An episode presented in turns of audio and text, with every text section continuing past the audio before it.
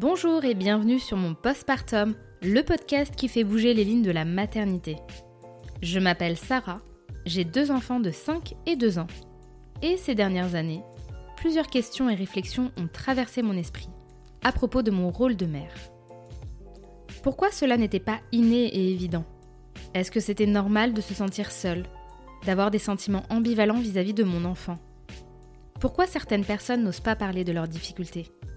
Comment se fait-il que ces sujets ne sont pas davantage politisés? Et surtout, existe-t-il des solutions pour s'en sortir? J'ai coutume de dire que le postpartum est le premier chapitre de cette grande aventure parentale. Alors parlons-en. Ici, vous trouverez des témoignages sincères, touchants et bien souvent percutants. Il y aura également des professionnels avec qui nous pourrons comprendre certains aspects scientifiques, sociaux et politiques de la maternité. Enfin, j'espère qu'à travers cet espace, vous pourrez trouver du soutien, du réconfort et déculpabiliser. Pour soutenir mon postpartum, n'hésitez pas à mettre 5 étoiles sur vos applications d'écoute, à me laisser un commentaire et à le diffuser auprès de votre entourage. Je vous souhaite une très bonne écoute. Parfois, il n'est pas possible de procréer naturellement. Alors certains couples ont donc recours à une PMA pour réussir à faire famille. Quand Maureen décide de se lancer dans un projet bébé avec son conjoint, elle est loin de se douter de ce qui l'attend. Mais au bout de quelques mois d'essai, un diagnostic tombe. Elle est atteinte du syndrome des ovaires polykystiques, le SOPK. La PMA s'impose directement et les voilà lancés dans ce parcours semé d'embûches. Presque cinq ans plus tard, un bébé voit le jour. Mais Maureen n'oublie pas. La procréation médicalement assistée est une aventure qui peut laisser des traces et vous changer pour toujours. Autour d'une conversation sans détour, Maureen nous livre les dessous de son parcours de PMA. Les protocoles contraignants, les hormones qui impactent son corps et son humeur, le couple qui espère et s'épuise échec après échec, l'entourage qui essaye de soutenir sans réussir à comprendre. Et enfin, le soulagement d'en avoir fini et de pouvoir enfin vivre sa parentalité au quotidien. Salut Maureen Salut Sarah Bienvenue sur mon postpartum. Merci beaucoup. Et merci de t'être déplacée euh, de Nantes euh, jusqu'à Paris pour me voir et discuter avec moi. Avec grand plaisir. Pour parler bah, maternité. Et avant ça, je vais te laisser te présenter, s'il te plaît. Alors, euh, donc je m'appelle Maureen, euh, je vis à Nantes depuis 7 ans à peu près, je suis bretonne d'origine, c'est important de le oui, dire. Oui, bah, j'imagine. et donc ma famille, eh bien on est deux, donc il y a mon compagnon que, qui, s'appelle Ben, bonjour Ben s'il m'écoute, bonjour mon chéri, on est ensemble depuis à peu près 12 ans et on a un chat c'est très important. Euh, bah, c'est un membre de la famille. Hein. Tout à fait, qui a deux ans. Et euh, notre fils Ezra, qui a cinq mois, euh, donc, qui a eu cinq mois il y a deux jours. là. J'adore ce prénom en tout cas. ça me fait penser à un prénom de série, je sais plus lequel, mais. Exactement. C'est ça? C'est ça. les petites menteuses. Ouais, alors j'ai le nom en anglais, Pretty Little, Liars. Ouais, c'est ça. J'aime beaucoup. Ça. Merci. Et du coup, euh, est-ce que toi, tu t'es toujours euh, visualisée maman? Est-ce que tu as toujours voulu avoir des enfants?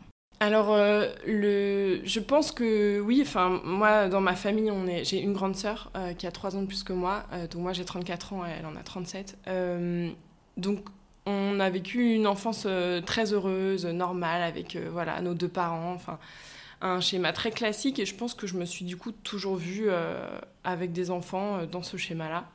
Donc euh, oui, oui, euh, avec des enfants, je pense que je me suis toujours vue.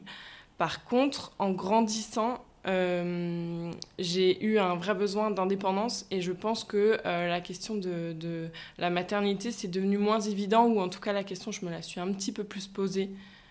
juste parce que j'avais un besoin de liberté et mm. voilà, j'étais plus en réflexion quoi après plus tard ouais de se laisser le temps et de se dire j'en ai envie mais bon c'est pas non plus viscéral ça peut attendre quoi mm.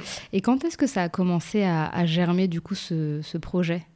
En fait, euh, avec mon compagnon, on est, donc, euh, on était en région parisienne, on a fait euh, notre, notre début de carrière, on va dire, professionnelle à Paris. Et au bout d'un moment, on en a eu marre. Et c'est là aussi, donc je devais avoir quoi, 25 ans, 24, 25 ans? Où on se disait quand même, bon, euh, ça fait quelques années qu'on est ensemble, euh, potentiellement, si un jour on va aller euh, plus loin dans une famille, Paris, est-ce que vraiment ça nous correspond On ne se voyait pas forcément construire une famille à Paris. Ce n'est pas notre ville d'origine. Donc on s'est dit qu'est-ce qu'on fait? On avait aussi besoin de, de, partir voir d'autres choses. Donc on est parti voyager un an. on a fait l'Australie, la Nouvelle-Zélande, tout ça. C'était vraiment une année incroyable. Vraiment, je pense, une des années les plus folles de ma vie, quoi. Et, euh, et en revenant, euh, on s'est posé à Nantes. mais par contre, là, on n'était pas en mode on va faire des enfants là tout de suite. Mais on voulait quand même s'installer. On s'est dit, bah voilà, on a bougé maintenant, on a envie de trouver une ville où on s'installe un peu, qui nous plaise. Et Nantes, c'est vraiment une ville géniale. Il y a peu de gens qui n'aiment pas. Et du coup, on s'y est vite bien trouvé. Et euh, j'ai trouvé du travail assez vite en CDI. Mon compagnon aussi, il était en freelance. Hmm. Voilà, on, a trouvé du boulot assez vite, on s'est fait un peu nos potes, euh, tout ça. Et euh, assez vite, moi, je me suis dit, bon, bah voilà, quel âge j'avais? Je devais avoir ouais, 27 ans. ouais, c'est ça, 27 ans. Et je me suis dit, bon, là, ça commence peut-être à être pas mal, quoi. Je me hmm. dis, bon, on est posé, on aime bien la ville. Tous nos potes commençaient à quand même à avoir des enfants. Ça, ça joue beaucoup. Sûrement, ouais. Et euh, du coup, voilà, j'en ai parlé à, mon copain. Je me suis dit, ouais, ce serait peut-être pas mal. Et lui, il n'était pas encore tout à fait prêt. Mais, euh, mais assez vite, je lui ai dit, écoute, euh, j'ai envie d'arrêter la pilule parce qu'on entendait beaucoup de choses aussi sur la pilule. Et j'ai dit, voilà, après, moi, je suis prête. Moi, je suis prête à ce qu'on se lance. Quand toi, tu seras prêt, tu, tu, me diras. Mais j'arrête la pilule pour l'instant. On se protège, etc. et dès que tu es prêt, on y va, quoi. Et euh, assez vite, en fait, euh, au bout de cinq mois, il m'a dit Ouais, non, mais en fait, euh, je crois que je suis, je suis prêt. Et c'est fou parce que ce jour-là, je m'en souviens comme si c'était hier, on était à Venise. Ah oui, en plus, le cadre. C'était parfait. On était en petit week-end tranquille et il m'a dit Non, mais ça y est, là, on peut y aller. J'étais tellement heureuse ce jour-là. C'était, J'avais presque 28 ans, du coup. et voilà, c'est là que ça a commencé. Quoi tous les dés commençaient, enfin toutes les pièces, le puzzle a commencé à se placer. Et euh, du coup, j'imagine que vous avez essayé, enfin vous étiez en essai bébé euh, de façon naturelle, hein, avec des rapports sexuels euh, réguliers. Mm. Quand est-ce que tu as commencé à comprendre qu'il y avait un truc qui allait pas en fait, que ça viendrait pas naturellement? En fait, dans ma famille, ma mère et ma sœur, ça a marché tout de suite pour leurs enfants. Donc ma mère, elle nous a eu vraiment très très rapidement. Ma sœur, elle avait déjà deux enfants et ça a marché très rapidement aussi. Donc euh, moi je me dis bah évidemment que ça va marcher euh, tout de suite. Euh, c'est génétique. Voilà. oui. Et puis honnêtement, j'entendais partout que ça prenait pas non plus forcément beaucoup de temps, donc je, je me faisais pas trop de soucis. Et en fait direct dès qu'on a commencé, forcément alors on se dit toujours on a le temps, on verra, mm. ça prendra. Je me mettais pas la pression, mais quand même, quand on se dit ça y est, c'est parti, et qu'en plus on a réfléchi le truc, euh, on est, prêt, évidemment, tous les mois, tu es en attente. Oui, parce que c'est dans un coin de, ta tête, de vos têtes, j'imagine, parce que c'est un projet commun. Oui, c'est ça, donc tous les mois, tu es là, t'attends, tu te dis, bon, est-ce que ça a marché? Et en fait, assez vite, euh, mes cycles, en fait, se sont euh, rallongés. J'avais des cycles hyper réglés. Quand arrêté la pilule, les premiers mois, ça s'est super bien réglé.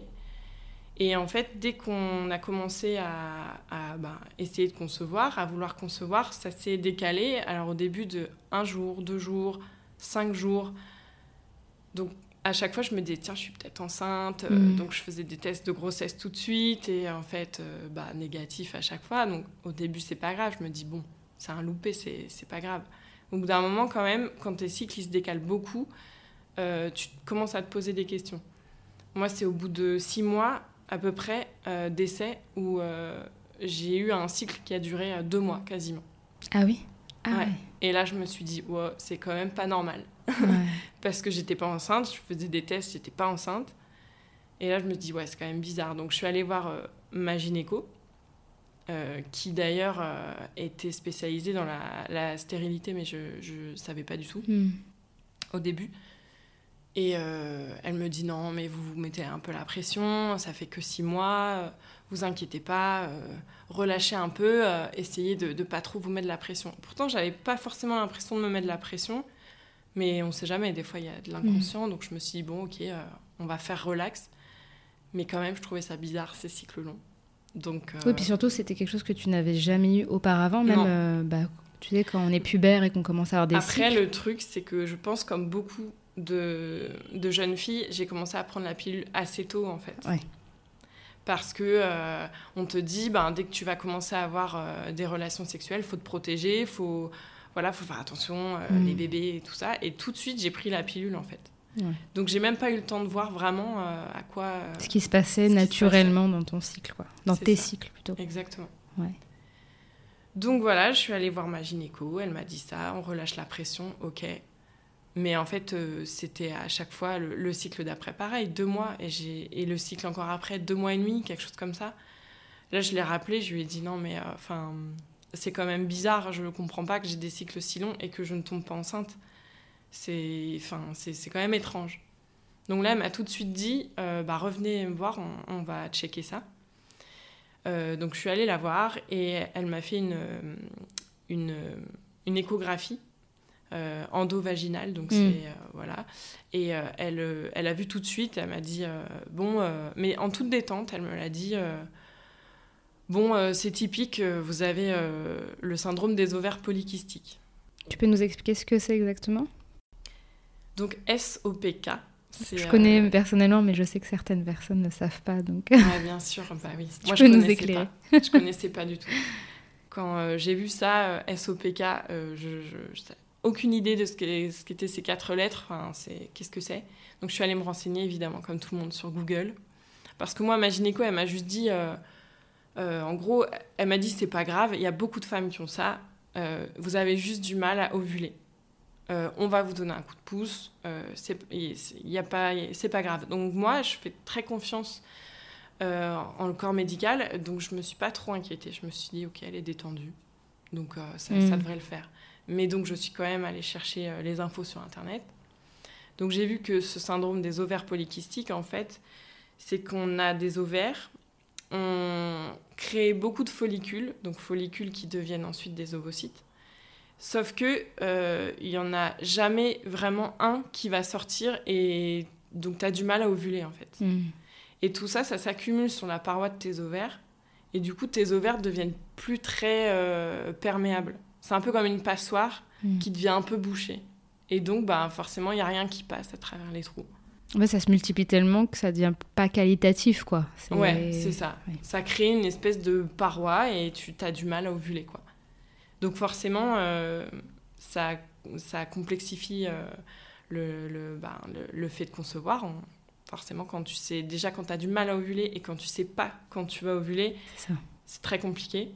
Quand tu ovules une fois tous les deux mois, euh, tous les trois mois, ben, ça commence à, être long, quoi. Hmm. Et, et, puis, ben, moi, mine de rien, je me dis, ben voilà, ça fait six, six mois, huit mois, presque un an. Euh, j'allais avoir bientôt 30 ans et mine de rien, attention, on te dit tu vas avoir 30 ans, et mm. il faudrait peut-être commencer et, euh, et ça me faisait flipper le temps qui passait, quoi, clairement.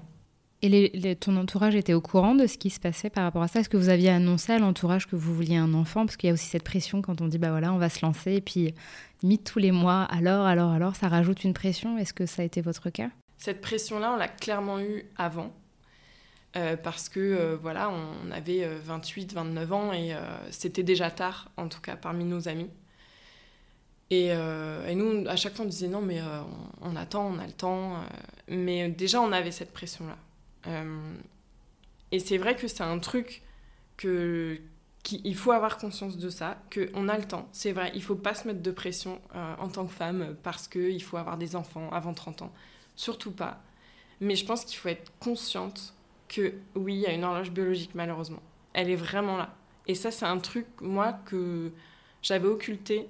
Et quand je suis rentrée dans ce parcours, euh, c'est là où je me suis rendu compte, ah oui, en fait, il y a vraiment... Il y a une réalité biologique qui fait que euh, plus les années passent et plus les chances s'amoindrissent, c'est ça que tu veux dire? Ouais, c'est ça. Ça devient plus difficile, en fait. C'est ça. Ouais. Et donc, notre entourage n'était pas du tout au courant. Parce que moi, évidemment, j'avais ces idées de je, quand, quand, je vais tomber enceinte, je vais l'annoncer comme ci, comme ça, avec des trucs incroyables. Enfin, et évidemment, ça s'est pas du tout passé comme ça. Donc au début, ils n'étaient pas du tout au courant, personne, ni nos amis, ni notre famille. Et malheureusement, on a un peu été forcé de le dire quand j'ai fait ma première fausse couche. Et on a été obligé de le dire à nos amis parce que euh, c'est arrivé euh, bah, le 30-31 décembre. En tout cas, on devait fêter le nouvel an ensemble. Et euh, forcément, on ne pouvait pas y être. Et là, on s'est dit, ben, on va leur expliquer pourquoi. Et c'est là que, du coup, on leur en a parlé. Et c'est là aussi que, du coup, j'en ai parlé à ma famille, on en a parlé à nos familles. Et comment ils ont réagi? En fait, euh, mes parents, euh, je leur ai annoncé ça parce que euh, du coup, je suis tombée enceinte. du coup, c'était en, décembre 2017. Mhm.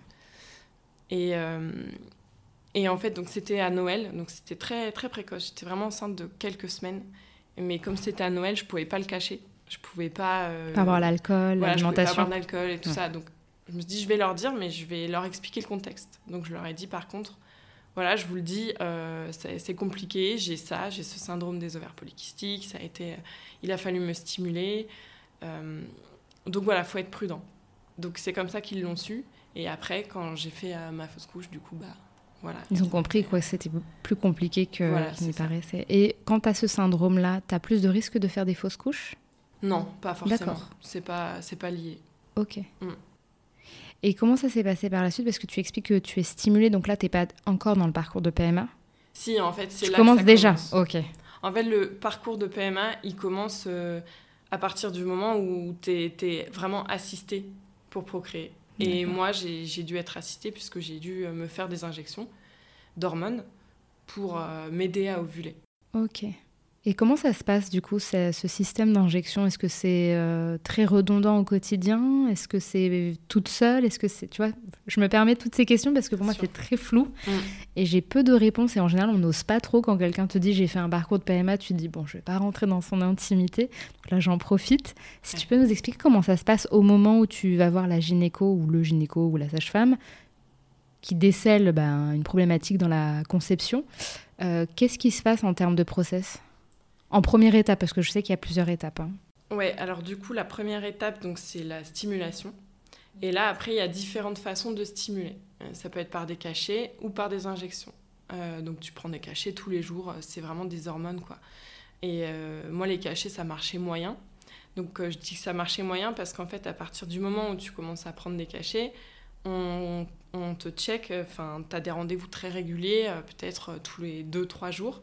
Ah oui, à ce point-là, euh, d'accord. Ouais, c'est quand même euh, très très récurrent, très régulier pour checker euh, où en est ton, ton, ovulation et si tu n'ovules pas trop. En fait, il y a vraiment un réglage des doses à faire que ton gynéco doit faire pour pas que tu sois trop mm. stimulé parce que très, ça peut être très dangereux pour ta santé. Et en plus, parce que si tu es trop stimulé, tu vas ovuler à 2-3 deux, trois ovules et clairement, on ne veut pas te faire avoir de grossesses multiples tout de suite. Quoi. Ouais. Ce qui arrive en plus, il me semble parfois. Ça arrive très souvent en PMA. Ouais. donc très souvent, ouais. Parce mm. que des fois, je me disais, très, souvent. La, la, la, famille se retrouve avec deux, trois enfants d'un coup. Euh, ouais. ouais. Et euh, donc moi, ça a été les injections euh, plutôt. donc au début, c'est vrai que tu te dis comment on fait? Enfin, je me suis jamais piqué moi-même. Alors j'ai pas une peur des aiguilles, mais clairement, quand c'est la première fois que tu es confronté à ça, tu te demandes comment tu vas faire. Donc au début, j'ai fait appel à des, des infirmières qui venaient chez moi pour euh, m'injecter. Donc c'était dans le ventre en fait. Mhm. Tu te pinces le ventre et tu, euh, tu piques un peu comme euh, des diabétiques. D'accord. Et, et, tu te piques tous les jours à heure fixe. il faut pas que ce soit décalé parce que c'est vraiment. en fait, on te met sous hormones de façon régulière. Donc si tu décales trop tes heures d'injection, ça peut foirer le truc. Et c'est là où, du coup, ça devient déjà contraignant, parce que je dis déjà parce que là c'est que des injections euh, tous les jours. Et en fait ça devient contraignant parce que euh, bah, du coup il y a des fois tu dois aller boire un verre, euh, aller au resto ou quoi. Bah non en fait à 20h il faut que tu te piques. Et en plus c'est un produit qu'il faut que tu gardes dans un frigo. donc tu peux pas te balader avec Tu peux pas te balader avec 36, 36 ans. moi j'avais ma petite boîte avec ma seringue au bureau des fois. dans le frigo personne ne savait. Je l'avais emballé dans un truc au fond du frigo et je priais pour que personne n'ouvre ce sac. Et il y a eu des fois où je me suis piquée bah, dans les toilettes du bureau. Et comment tu te sentais psychologiquement à ce moment-là? Tu t'attendais à ce que ça demande autant au quotidien? Sachant que, comme tu le dis, tu le soulignes bien, c'est la première étape. Donc déjà, on a l'impression que c'est contraignant, mais à mon avis, c'est pas le plus contraignant. Tu mm. t'attendais à ce que ça te demande autant? Alors euh, non, je pense que comme ma gynéco était assez confiante, plutôt détendue, bah moi je me suis laissée aller et euh, au début je me suis dit bon c'est pas comme ça que j'avais envie de concevoir un enfant mais c'est pas grave quoi. Ça m'a pas ça m'est pas tombé dessus ça ne nous est pas tombé dessus comme un truc absolument dramatique. Forcément, c'est un petit deuil à faire quand même de te dire, bah, il n'y aura pas cette spontanéité. Mais euh, voilà, je me suis dit, euh, on y va, ça, va aller. Euh, je suis quelqu'un de très obstiné. de voilà, quand j'ai un truc en tête, je veux vraiment y arriver. Et puis là, on en avait très envie. Donc, je le faisais. Voilà. Et Toi, tu étais focus sur le but, en fait, final, plutôt que le parcours. Exactement. Et puis, c'était le début, donc peut-être que tu n'as pas eu le temps de t'essouffler. C'est ça comme certaines malheureusement qui passent des années et des années euh, Exactement. à essayer. Hmm. Et comment ton conjoint le vivait? Parce que lui, en plus, il est un peu en retrait, mine de rien, et hmm. euh, ça paraît peut-être flou pour lui. Comment il, ouais, comment il se projetait, comment il ressentait les choses? Il faut savoir qu'il euh, y a quand même une batterie d'examens à faire avant de se lancer dans la PMA pour quand même checker qu'est-ce qui va pas. Hmm. donc moi, certes, j'avais ce syndrome euh, des ovaires polykystiques, mais il fallait quand même checker euh, du côté de mon conjoint s'il n'y avait pas de, soucis.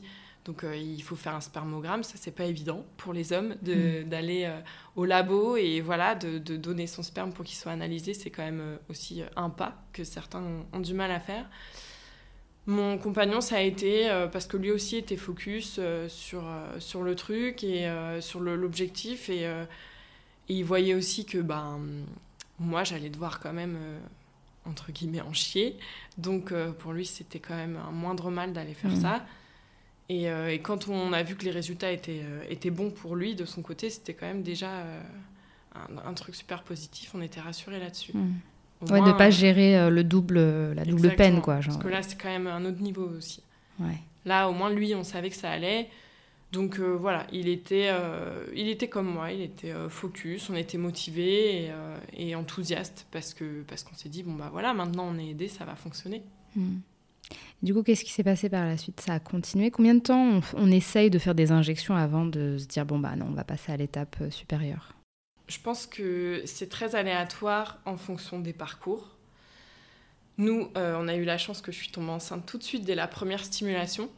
Donc euh, déjà ça, ça nourrit euh, du coup de beaux espoirs parce qu'on se dit tiens, euh, il suffit vraiment juste d'un petit coup de pouce et c'est bon, ça a marché.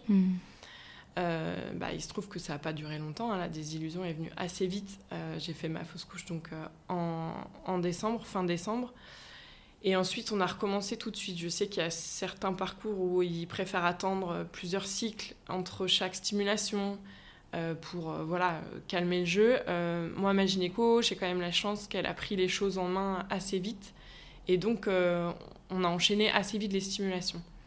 Donc, j'ai continué les stimulations. Donc là, on te dit, on, check quand est-ce que tu ovules. Ok, tu vas ovuler dans deux jours. Tu as une piqûre pour déclencher vraiment bah, cette ovulation. Et on te dit, bon, bah voilà, il va falloir procréer euh, exactement euh, à cette heure-là, parce que ça va même jusqu'à l'heure. Hein. Ah d'accord. Je pensais que moi c'était la journée, genre t'avais quand même la, pla... enfin, la, la, journée quoi. Bah t'as la journée, mais on te dit clairement, euh, faites ça plus telle heure, et même à telle heure en, plus, ça va rajouter des chances. Donc la spontanéité, faut l'oublier. Et, mais bon, ça allait. Ce côté-là, on l'a plutôt bien géré. Ça nous a pas trop impacté, heureusement. Ouais. Euh, et, donc euh, voilà, donc échec euh, sur échec, à chaque fois, voilà, on attendait le résultat, mais, mais j'avais mes règles qui arrivaient, donc je tombais pas enceinte jusqu'au mois de juin, où je suis retombée enceinte, donc six mois à peu près, cinq mois après ma fausse couche de décembre. Donc 2018 Donc 2018, c'est ça. juin 2018. Oui, oui c'est ça. je suis retombée enceinte, euh, mais ça n'a pas duré longtemps non plus. Euh, je, ça a duré quelques jours et en fait, euh, on te fait checker ton taux de bêta-HCG dans le sang pour bien voir que ta grossesse que ça s'implante bien. Mm. Et moi, ma première prise de sang était bonne, mais par contre, la deuxième ou la troisième, je sais plus, était pas bonne. En fait, le taux baissait. baissait, donc clairement, c'était le signe que ça fonctionnait pas. Donc, donc voilà, deuxième petite désillusion. Et ensuite, pendant l'été, notre gynéco nous a dit bon là, euh, ça fait plusieurs mois qu'on essaye les stimulations, euh, on va peut-être passer euh, la vitesse supérieure. Elle nous a conseillé de faire quelques examens en plus durant l'été. Il faut savoir que l'été, ben, tout le monde est en vacances et ça ralentit aussi forcément, le parcours et le processus. moi, clairement, ça m'enchantait jamais de repousser parce que vraiment, j'étais. Moi, à chaque fois que je tombais, il fallait que je me relève tout de suite avec avec un nouveau cycle, un nouvel essai. Si on me disait non, on attend encore, moi, ça me, ça me flinguait.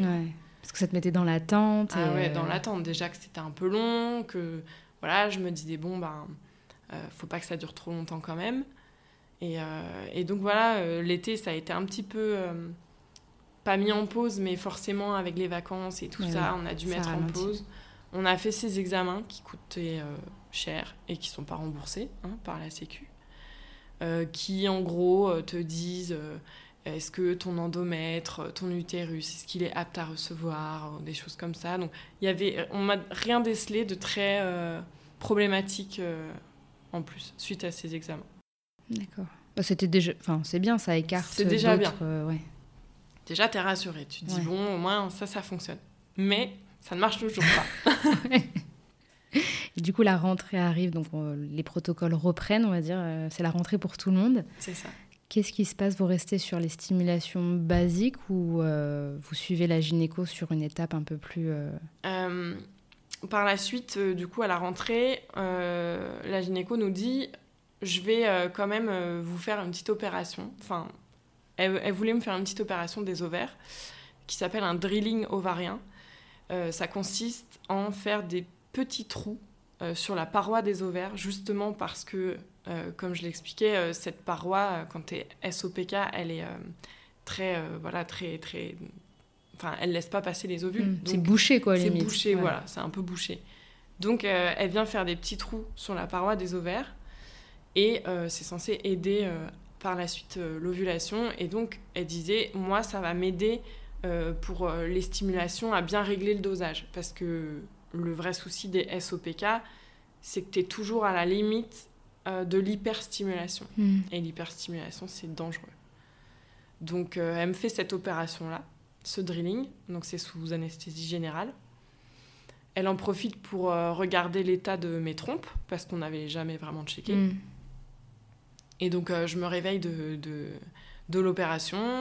J'attends une plombe. J'étais complètement dans le gaz. Enfin, l'anesthésie, ça m'avait... Oh j'avais jamais été comme ça. Et euh, la gynéco, elle vient, elle dit Bon, euh, j'ai fait l'opération, ça s'est très bien passé.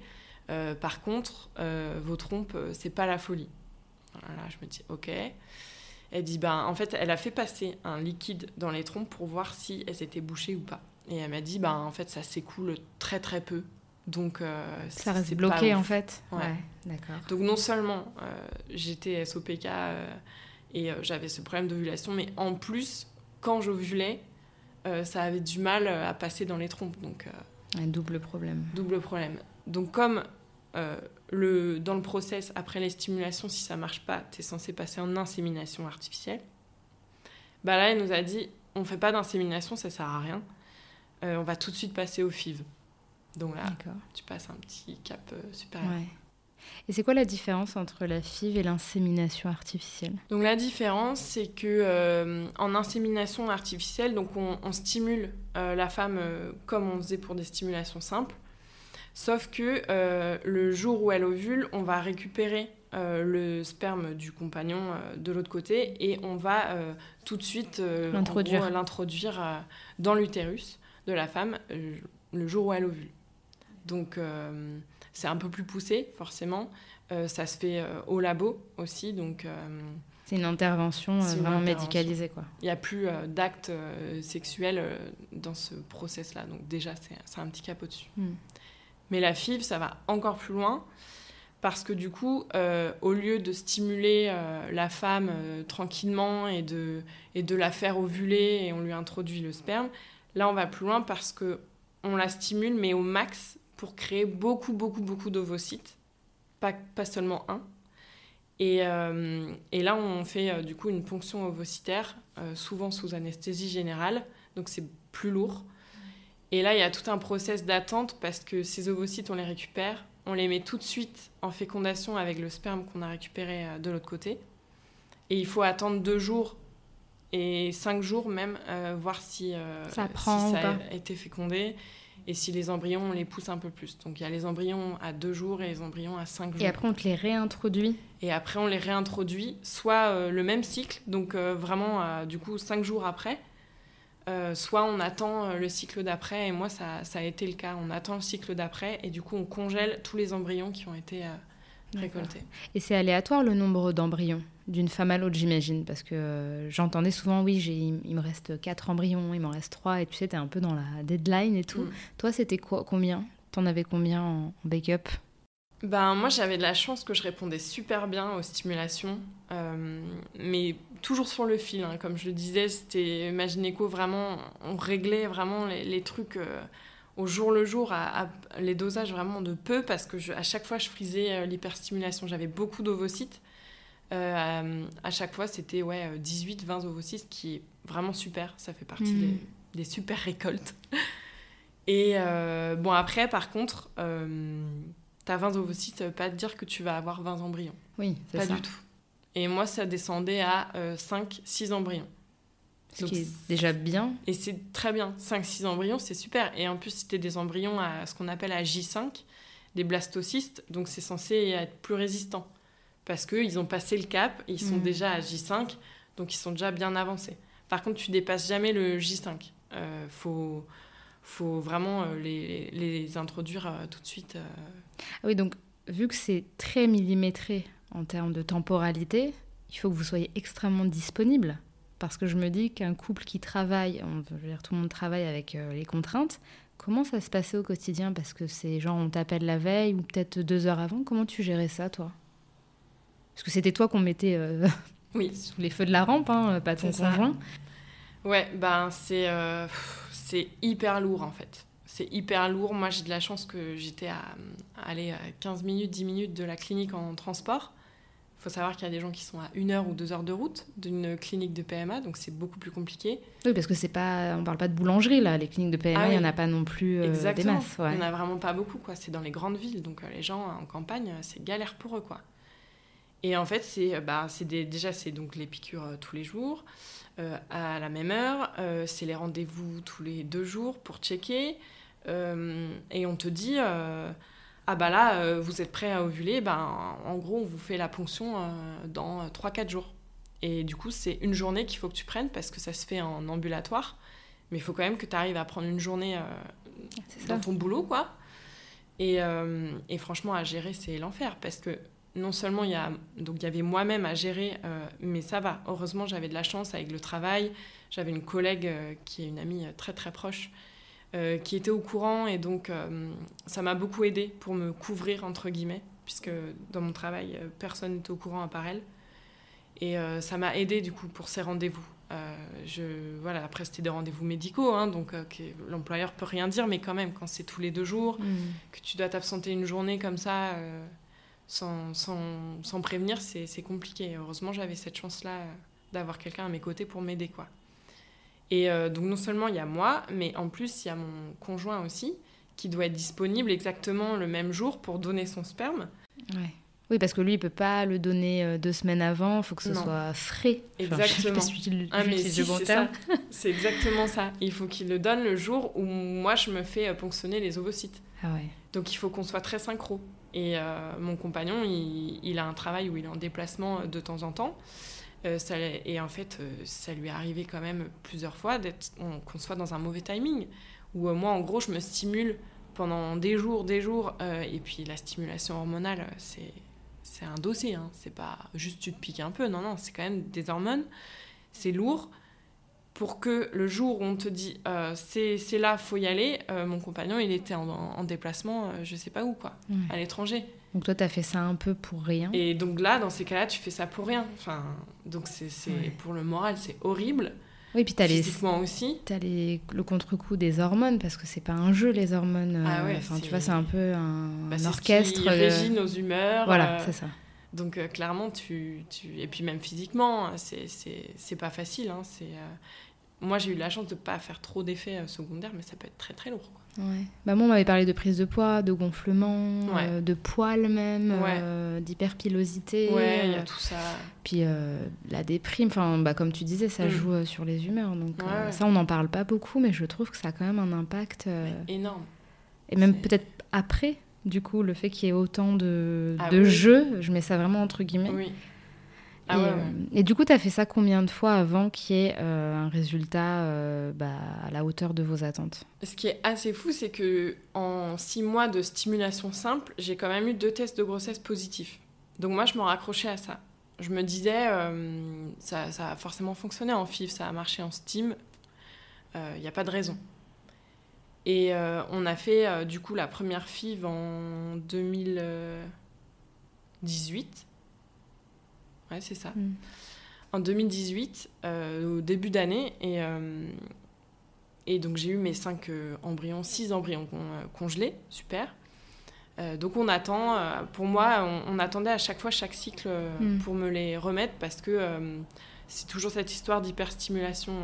En gros, euh, quand on me stimule pour les ponctions, euh, je suis vraiment euh, au max, au max. Et si on me met un embryon tout de suite après, ça amplifie encore plus l'effet d'hyperstimulation et donc ça peut être très dangereux.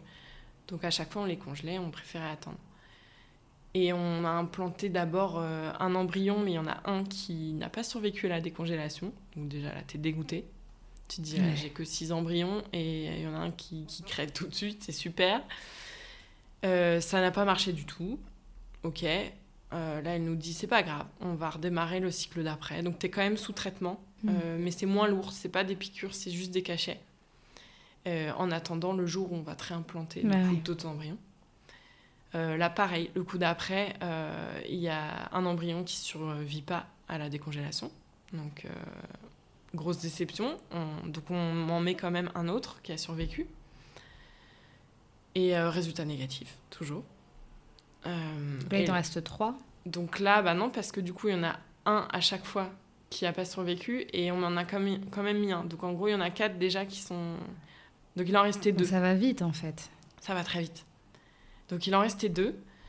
Euh, et là, la gynéco me dit, euh, bah on met les deux, euh, les deux qui restent parce que en gros, euh, si on en décongèle un et qu'il en reste un, mais que l'autre il survit pas, enfin voilà, on, on Mhm. met les deux tout de suite. Et du coup, on s'est dit, bah ok, de toute façon, voilà, depuis le temps qu'on attend. Et là, on devait être, ouais, on devait être dans, en été euh, 2019, je pense. En 18, on devait être en été 2018. Non, 2019. 2019. 2019. ouais. Parce que t'as- t'as eu une fausse couche en 2018, donc C'est ça. Ok, donc été 2019. Été 2019. Donc on me fait la, la troisième implantation d'embryon avec les deux embryons. Là je me dis, il y a deux embryons, ça va fonctionner, on y croit, euh, c'est euh, la dernière chance. Mhm. euh, et ça fonctionne pas du tout. Donc troisième douche froide et à chaque fois c'est des échecs. vraiment c'est dur quoi. Tu tombes de très haut. Et euh, c'est... La PMA, c'est ça en fait. C'est Mm. c'est que des, un ascenseur émotionnel, mais j'en ai jamais connu de tel quoi. C'est euh, t'es dans l'espoir, t'es dans le, t'y crois dans le positif, et euh, la seconde d'après, ça, Ça, va se être joue la, à pas grand chose en la plus. pire Ouais. déception de ta vie quoi. Donc on enchaîne ensuite deuxième FIV. D'accord. Euh, pareil, on fait la stimulation. euh, donc, euh, tout, tout pareil, je réponds super bien. euh, je crois que genre 18 ovocytes, enfin, super.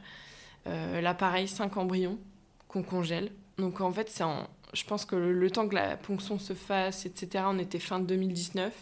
Ouais. Et début 2020, on, on implante euh, un embryon. Donc là, ils survivent à la décongélation, c'est parfait. Donc là, j'en avais cinq. On m'en a mis un, ça n'a pas marché. On en a mis un autre, un deuxième, ça n'a pas marché. On en a mis un troisième, ça n'a pas marché. Donc à chaque fois, faut savoir que c'est plusieurs mois qui passent. Ouais. Oui, c'est t'enchaînes pas. euh, T'enchaînes pas forcément euh, mois à mois. Enfin, voilà, c'est. Même physiquement, j'imagine que c'est aussi éprouvant. Ouais, enfin, c'est éprouvant. C'est éprouvant. euh, Tu... Alors moi, vraiment, j'étais en mode non, non, on enchaîne, on enchaîne, faut y aller. J'avais vraiment besoin de me raccrocher à quelque chose, mm. mais, mais c'est hyper éprouvant. Et là, du coup, je crois qu'il du coup, il m'en restait deux. Mais là, clairement, ça a commencé à fatiguer, quoi. moralement, personnellement et dans le couple, ça a commencé à être très, très dur. Qu'est-ce qui était dur entre vous deux, du coup? Est-ce que tu peux nous raconter? Parce qu'on ne s'imagine pas à quel point ça peut impacter la... Hmm. Bah, le couple, tout simplement, en fait. Euh, à quel point ça peut le fragiliser, même si malheureusement c'est la faute à personne, j'ai envie de dire. Tu peux nous expliquer ce qui se passait par rapport à ton compagnon? En fait, ce qu'il faut savoir, c'est que c'est euh, dur tous les jours. C'est pas dur juste euh, le moment où tu as les résultats, la prise de sang, le moment où tu es hospitalisé. Non, c'est dur absolument tous les jours. Du coup, forcément, sur la longueur, c'est fatigant, c'est épuisant. Euh, déjà, ben, j'en ai parlé, t'enlèves toute spontanéité euh, d'un truc qui est censé être euh, quand même magique, la nature, etc. T'enlèves toute spontanéité. T'as plus d'intimité. tout est fait par des professionnels de santé. T'as plus d'intimité du tout. Euh, tous tes projets extérieurs sont mis en pause pour ce projet-là.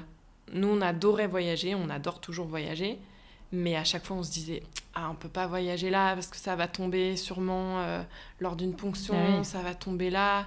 Du coup, on mettait tout en pause et c'était dur, c'était super dur. Tout tourne autour de la PMA en fait. Tout tourne autour de ça. Absolument tout. tout. Tout ton emploi du temps est réglé par ça. Même juste un week-end aller voir des amis, ça devient euh, problématique.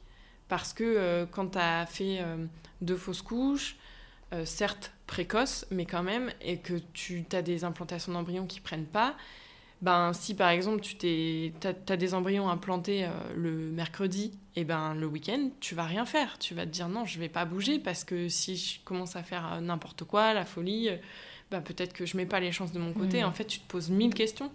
Tu te mets la pression. En tu te mets la pression, tu sais plus ce qu'il faut faire, est-ce qu'il faut être actif, est-ce qu'il faut se reposer, tu sais plus. Et donc, ben, tout, tout ça s'est mis en pause et forcément, ton couple, il, il vit euh, que par ça. Et après, tu te poses mille questions. Tu te dis, mais attends, est-ce que, euh, est-ce que euh, notre couple, vit à part ce projet? Est-ce que, des fois, du coup, il faut vraiment remettre la maison au milieu du village et se dire, qu'est-ce qui est le principal? Et voilà, et puis ça crée des frustrations. Euh, si, euh, voilà, dans ton emploi du temps, euh, tu dois avoir justement une ponction telle date et que ton compagnon il peut pas être là et que du coup ça devient problématique, tu te mets à lui en vouloir alors que c'est pas de sa faute. Toi-même, tu t'en veux parce que le problème vient de toi et tu te dis, ben, lui il a envie d'être papa et en fait il l'est pas par ma faute parce que lui tout va bien. Hmm. Ça remet en, en, question plein de choses en fait, ouais. Et c'est du coup, c'est vraiment au quotidien. Et, et c'est ça que je pense les gens se rendent pas compte, c'est que la PMA, c'est du quotidien. C'est mmh. pas c'est pas par épisode et c'est pas tu tombes et tu te relèves. C'est c'est tu tombes, tu te relèves un peu, tu retombes encore, tu te relèves mais moins haut et, et ça te et bouffe. Ainsi de suite. Euh, ça te bouffe en fait, de mois en mois. Et est-ce que pendant ce temps-là, parce que ça dure, euh, là on est à deux ans de parcours presque, il me euh, semble entre 2018-2020 mm, Ouais, même euh, ouais, deux ans et demi, quelque chose comme ça. Est-ce que toi, tu t'es posé des questions face à ce désir d'enfant? Est-ce que c'était, euh, tu vois, maintenant on parle beaucoup de, d'injonction, du fait qu'on nous implante ça dans l'esprit très jeune et que, voilà, parfois le fait de ne pas réussir à, à, procréer naturellement fait qu'on se laisse peut-être plus l'espace, euh, plus cette réflexion de est-ce que je veux vraiment devenir mère? Qu'est-ce que c'est devenir mère? Qu'est-ce que c'est avoir des enfants? Est-ce que ça a été ton cas et votre cas plus, plus généralement avec ton compagnon? Eh bien, complètement, ça a totalement été le cas. Euh, clairement, quand euh, tu es mis euh, en difficulté là-dessus et que, que, tu vois que ça ne fonctionne pas, même quand tu es assisté au maximum, vraiment, tu te poses des questions philosophiques, même tu commences à te dire, moi je suis assez cartésienne, mais quand même, tu commences à te dire, est-ce que en fait mon destin, c'est vraiment d'avoir un enfant? Je mets tout en œuvre et ça marche pas, et eh ben il y a quelque chose qui fait que quelqu'un ne veut pas que j'ai d'enfants, il y a peut-être une raison. Et c'est triste, mais oui, du coup, tu, tu te dis... Euh, enfin, la question, on a eu le temps de se la poser mille fois, du coup, d'avoir des enfants, clairement. À un moment, on s'est dit, bon, alors attends, ça fonctionne pas. Donc, est-ce que vraiment, on a envie d'aller si loin pour ça? Est-ce que notre mode de vie, on n'est pas bien comme ça, heureux comme ça? C'est vrai qu'on est des gens, on a un couple qui aimons voyager, on, aime bien faire sortir, faire plein de choses et on se dit, bah, forcément, ce rythme de vie-là, il, sera changé le jour où on aura un enfant. Donc est-ce qu'on est prêt à ça? Mais, euh, mais tu te dis, euh, oui, en fait, plus ça va, plus tu y penses, plus, plus tu te dis, bah ouais, mais si, quand même, j'en veux. Mais clairement, moi, à un moment, je me suis dit, euh, il va falloir que tu fasses le deuil parce que ça marchera pas, parce que ça ne marche pas. Hmm. Et ça, c'est dur, c'est hyper dur. De oui, parce dire, qu'en plus, tu as des amis, tu as un entourage qui, qui, qui est parent, hmm. j'imagine que les enfants grandissent, enfin voilà, ils font vraiment famille. Mm. Euh, est-ce que, est que ça te t'enfonçait en fait dans, dans, ce process, te dire ah ouais tout le monde euh, bah, suit son cours et moi je suis encore là. Euh, comment eux aussi arrivaient à se positionner? Parce que c'est pas évident aussi de l'extérieur d'avoir quelqu'un dans son entourage qui n'y arrive pas. Alors que toi, voilà, ça roule. Comment ça se passait par rapport à, tes, bah, à vos entourages respectifs? Mais en fait, l'entourage, c'est une question hyper intéressante dans la PMA parce que c'est hyper complexe. Euh, nous, ça nous a fait beaucoup de bien d'en parler à notre entourage parce que justement, ça a libéré cette pression et ça a libéré les questions euh, de bah alors et vous, euh, c'est mm. quand Clairement, c'est la question que tu détestes quand tu essayes d'avoir des enfants et que tu n'y arrives pas en plus, qu'on te demande où ça en est, juste envie de dire non mais en fait là on galère de ouf donc ne nous pose pas la question. Et, du coup, l'entourage, ben, ça a été euh, bénéfique de leur en parler. Ils ont, tout le monde a toujours été bienveillant. Et ça, c'est super. Euh, on savait qu'en cas de grosse galère, ben, ils comprendraient euh, pourquoi. Et ça, ça soulage aussi de, d'en parler parce que du coup, quand t'en parles, les autres excusent aussi peut-être un peu ton état de tristesse ou que des fois, ben, tu déclines certaines choses parce que t'es pas dans le mood, quoi. C'est pas le moment. Donc ils comprennent. Mais euh, malheureusement, ils pourront jamais vraiment comprendre à quel point c'est pesant. Et moi, dans mon histoire, je pense que très souvent, mon entourage euh, a peut-être pas forcément compris euh, mes réactions. Moi, je sais qu'au fil des années, parce que ben, au final, ça mettra quand même 4 ans et demi à marcher pour que ça marche. Et je, ça m'a rendu très triste en fait. Mmh. Je suis passée de quelqu'un de très joyeux, euh, vraiment euh, bonne vivante à quelqu'un de, triste et d'aigri en fait. Tu deviens aigri, tu as un radar à femme enceinte. Moi, je savais quand une de mes amies allait m'annoncer une grossesse, je le savais ah avant, avant tout le monde.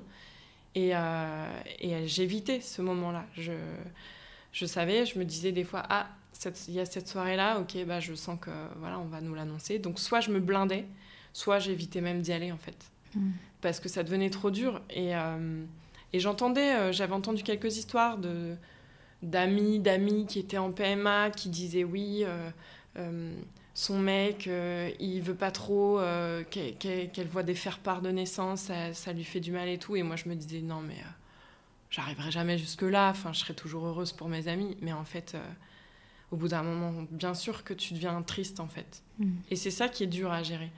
C'est c'est l'usure en fait de tout. C'est l'usure. C'est euh, de te dire, euh, bah, c'est mes amis, je suis hyper heureuse euh, pour eux, ou c'est ma famille, je suis hyper heureuse pour eux, mais moi ça marche pas, et du coup ça me renvoie à mon échec. Hmm. Et du coup c'est une tristesse infinie, alors que tu as envie d'être heureux pour eux, mais tu n'y arrives pas quoi. Tu n'y arrives vraiment pas, et c'est plus fort que toi. C'est et je pense que les proches le ressentent, mais ils ne le comprennent hmm. forcément pas puisqu'ils ne, vivent pas en fait. Ouais, parce que c'est vrai que moi je, je vais pas, voilà, en tant que là je, sors du truc, euh, oh. je, je, te pose des questions en tant que maman, moi qui ai eu des enfants naturellement, c'est vrai que la PMA ça me paraît être un truc vraiment très obscur, très lointain et et finalement assez facile parce qu'on se dit bah attends la médecine a fait des progrès de malade c'est un truc de fou. Et c'est vrai qu'on s'imagine pas euh, par toutes les étapes par lesquelles une femme moi je mets vraiment en avant la femme parce que même si c'est un projet de couple c'est quand même la, femme, qu'on met euh, voilà sur le devant des process médicaux des, des, injections comme tu le dis et des effets secondaires. Euh, là, tu vois, le fait que tu racontes tout ça, je suis étonnée qu'il n'y ait pas vraiment de suivi psychologique, qui est pas, parce que c'est ce que tu me disais en off, y a, on ne te propose pas un professionnel euh, de la santé par rapport à ça. Et euh, est-ce que toi, du coup, tu as pris le pas d'aller voir euh, faire une thérapie à côté pour essayer de, ne serait-ce qu'être en paix avec toi-même? Euh, bah, comme tu le dis, il n'y a aucun suivi euh, psychologique. Euh, alors je sais pas, peut-être que c'est le cas certaines fois, mais en tout cas des proches que je connais qui ont eu recours à la PMA, j'ai pas l'impression que ce soit proposé systématiquement, alors que ça doit l'être absolument. Donc c'est aléatoire, ça peut arriver Je pense que ça, ça peut arriver. Enfin moi ça m'est arrivé, ma gynéco me l'a dit une fois, je, je vous conseille d'aller voir la psychologue de la clinique, mais elle me l'a dit au bout de trois ans quand vraiment j'étais. Euh, mais c'est pas intégré au processus. C'est pas genre, bah, tu commences les, les inséminations, bah, à côté, il faut prendre tel rendez-vous avec, euh, tu vois Pas du tout. Et c'est vraiment euh, très dommage parce que l'aspect psychologique est hyper important, forcément. alors oui, j'en ai entendu des phrases hein, du genre mais lâche prise, t'y penses trop, euh, arrête d'y penser, ça va marcher. Penser, ça va marcher. Alors, je peux vous dire que j'ai tout essayé. Euh, j'ai essayé de ne pas y penser, de partir en voyage, d'y penser beaucoup. J'ai absolument tout essayé, ça ne marche pas. Donc, merci de ne pas me dire ce genre de phrase. Euh, l'aspect psychologique, il est primordial et je pense que j'ai pas réagi assez vite, moi, et que j'aurais dû vraiment me faire suivi par un psy dès le début et que même notre couple aurait dû suivre enfin en tout cas être suivi par quelqu'un dès le début. Ça n'a pas été le cas. Euh, par moi-même, j'ai vu euh, une sophrologue qui m'a beaucoup aidée, vraiment énormément. La sophrologie, après, ça parle ou pas aux gens. Moi, ça, c'était vraiment C'est de la visualisation, donc euh, ça aide. Visualisation, respiration. Je suis quelqu'un avec beaucoup d'imagination, donc ça me faisait du bien, en fait. Ça me faisait faire des projections plutôt positives. Donc c'était super. Et puis ça avait un petit rôle de psy, hein, ma sophro. On avait des grosses discussions. Ça faisait vraiment du bien.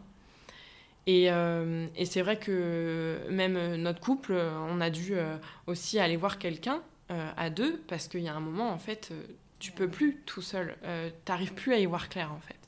Tu as vraiment besoin de quelqu'un d'extérieur qui te, qui te dise, ben voilà, pourquoi vous êtes là Qu'est-ce qui est bien dans votre couple Qu'est-ce qui est à sauver Qu'est-ce que vous voulez privilégier Et en fait, ça t'aide à remettre les choses où elles sont. Et, voilà, et en fait, il faut que ce soit proposé euh, systématiquement, je pense. Oui, parce qu'en plus, tu, dis, euh, tu disais précédemment, j'ai mis du temps à réagir. Et c'est vrai qu'on ne va pas facilement chez le psy, mais on peut se dire aussi qu'en parcours de PMA, on ne sait pas ce qui nous attend. J'imagine que tu t'es pas dit, bah, je vais prendre 4 ans pour euh, concevoir. Donc je pense qu'il y a aussi ce truc de se dire, ou en tout cas d'avertir les, les, personnes qui commencent de dire bah, attention, ça peut durer longtemps, vous allez peut-être passer par telle ou telle étape. Et là, j'ai l'impression que c'est un peu le grand saut. Euh, allez, on fait la PMA et puis advienne que pourra. J'ai l'impression que là, par rapport à ce que tu dis ou ce que j'entends moi parfois, c'est ça en fait. Bah, c'est exactement ça. C'est que, comme tu le dis, on ne sait pas qu'on est parti pour euh, un an, deux ans, quatre ans, voire même plus. Hein. moi, je me rappelle que j'ai une, une amie qui, qui est passé par ce processus, que j'avais rencontré vraiment au tout début, quand j'étais aux stimulations, et qui m'avait dit Est-ce que tu te rends compte que ça peut mettre du temps? Et moi, ça faisait quoi? Enfin voilà, ça faisait un an qu'on essayait, ça faisait juste six mois de stimulation. Je me disais Non, mais ça va marcher. Enfin là, j'ai eu deux tests de grossesse positifs, ça va marcher dans peu de temps, j'en suis sûre. Mm. Et euh, c'est cette amie qui. Et cette phrase m'est revenue plein de fois pendant le parcours de Est-ce que tu es consciente que ça peut prendre du temps? Et ça, ça peut faire mal à entendre, euh, mais c'est hyper salvateur parce que là au moins tu peux te dire ok ça peut prendre du temps donc j'ai peut-être déjà euh, commencé à euh, voilà être accompagné être suivi parce que mieux vaut prévenir que guérir et et puis il n'y a qu'une personne qui est passée par là qui peut ça. comprendre et te dire, te donner ce conseil, même si sur le moment, tu n'as pas envie de l'entendre. Et les médecins devraient vraiment, systématiquement, aux premières consultations de PMA, dire euh, voilà, n'hésitez surtout pas à vous faire accompagner par quelqu'un. Je veux dire, c'est juste cette phrase-là, ça peut. Oui, puis vous êtes légitime parce que des fois, on peut ne pas se sentir légitime, se dire attends, j'ai de la chance d'accéder à ce genre de soins. Euh, parce qu'il y a des gens, c'est juste pas possible de le faire, ou ils n'ont pas les moyens, ils n'ont pas le temps, ils n'ont pas, tu vois. Et du coup, donc tu dis que ça prend 4 ans. Là, nous, on est à plus 2 ans, à peu près, je crois, ça, on arrive fin 2019 où euh, tu expliques que tu as fait une deuxième FIV, que certains embryons bah, ont sauté forcément. Ça, tu refais une FIV encore ou, euh, ou ça finit par fonctionner avec les embryons qui restent? Alors, euh, donc il me restait des embryons congelés de ma deuxième FIV. Mais clairement, là, notre couple avait besoin, je pense, de vraiment souffler et de se retrouver. on ne pouvait pas repartir direct, c'était trop dur pour nous. On avait besoin de se retrouver en tant que couple parce que clairement, on avait perdu en, vrai l'essence, en fait. L'essence même de pourquoi tu fais un enfant. C'est parce que tu as envie de faire un enfant avec ton compagnon. Mm. Donc on s'est mis en pause pendant euh, quasiment un an. Et, euh, et, ça nous a fait du bien, vraiment. C'était bah, du coup 2020, là, du coup il y a eu le confinement, ça nous a fait un bien fou, en fait, on s'est retrouvés. Euh, c'est pas, voilà, c'est pas évident de parler de ça parce que c'est quelque chose de très intime euh, et les gens en parlent très peu. Mais moi, je, c'est pour ça que je veux en parler, c'est que hum, il faut être conscient que pour le couple c'est dur hmm. et que même si tu as l'impression d'être le meilleur couple du monde euh, et que voilà, en tout cas de, de, façade tout va bien et que tout le monde te voit comme un super couple, et eh ben non, il y a des failles, il faut les accepter, surtout dans un parcours de PMA, ça amplifie tout. Et ce temps-là nous a fait du bien. On est reparti en voyage. Euh, c'était un temps suspendu en plus. C'était un temps suspendu. Où on a laissé les choses et de toute façon on n'était pas prêt à recommencer, c'était trop dur. Et donc, euh, bah donc euh, quand on s'est remis un peu en selle, on va dire, on s'est dit allez, on fait les, derniers embryons qui nous restent. Et donc, on, implantation, mais ça n'a pas marché non plus. Donc là, on devait partir sur une troisième FIV.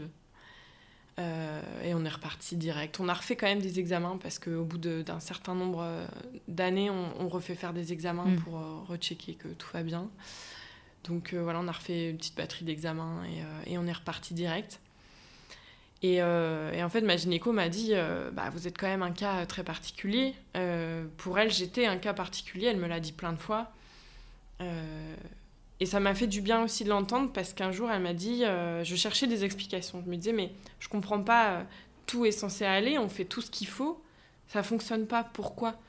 Parce qu'il y a quand même eu euh, quasiment ouais, 10 embryons, plus de 10 hmm. embryons implantés, donc pourquoi? Donc elle m'a dit, je vais faire appel à mes collègues, on va se faire une petite réunion, ils font ça de temps en temps pour les cas particuliers, et je vais voir ce qu'il en ressort. Et elle nous a dit que en gros, bah, on, faisait tout comme il fallait, mais qu'on allait peut-être essayer de, euh, au lieu de faire euh, congeler mes embryons, de me les implanter vraiment tout de suite, chose qu'on n'avait encore jamais fait. Mais ça existe, c'est un processus qui existe. Ça existe, c'est même le processus le plus courant. Moi, c'est juste que comme j'avais ce souci d'hyperstimulation, vraiment on me les congelait à chaque fois systématiquement. Donc là, on est reparti sur une FIV. Euh, j'ai eu euh, moins d'embryons, j'en ai eu 4. Euh, bon, ça reste super correct. Euh, mais voilà, donc on s'est dit, bon, bah, c'est reparti. C'était hyper touchy par rapport à mon hyperstimulation. On y allait vraiment à tâtons. Ma gynéco, elle n'était pas hyper sécure, mais bon, j'avais une confiance folle en elle, donc c'était parfait. Et,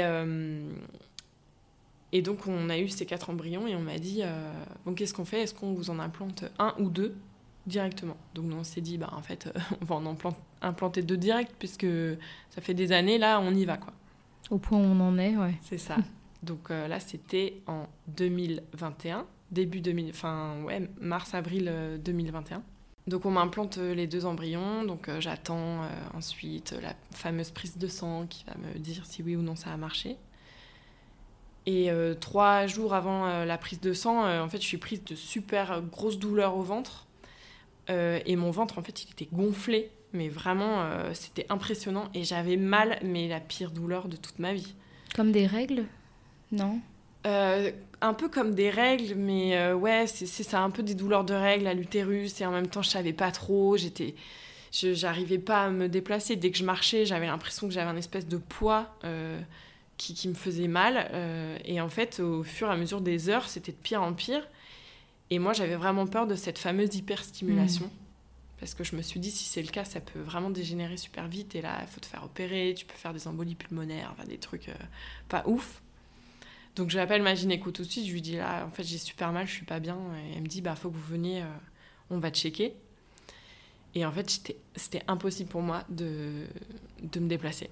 Mon compagnon, il est rentré tout de suite. Euh, il a vu que j'étais pas bien il m'a dit faut qu'on y aille en fait, il n'y a pas d'autre moyen, mais moi c'était impossible, je n'arrivais pas à me déplacer, j'étais euh, tordue de douleur, euh, j'étais euh, vraiment, j'ai jamais été dans un état de douleur comme ça, je, tremblais, je claquais des dents, j'étais pas bien. Donc au final une ambulance m'a amenée parce que j'arrivais pas hmm. toute seule. Et, et donc j'y suis restée bah, toute la soirée, quasiment toute la nuit.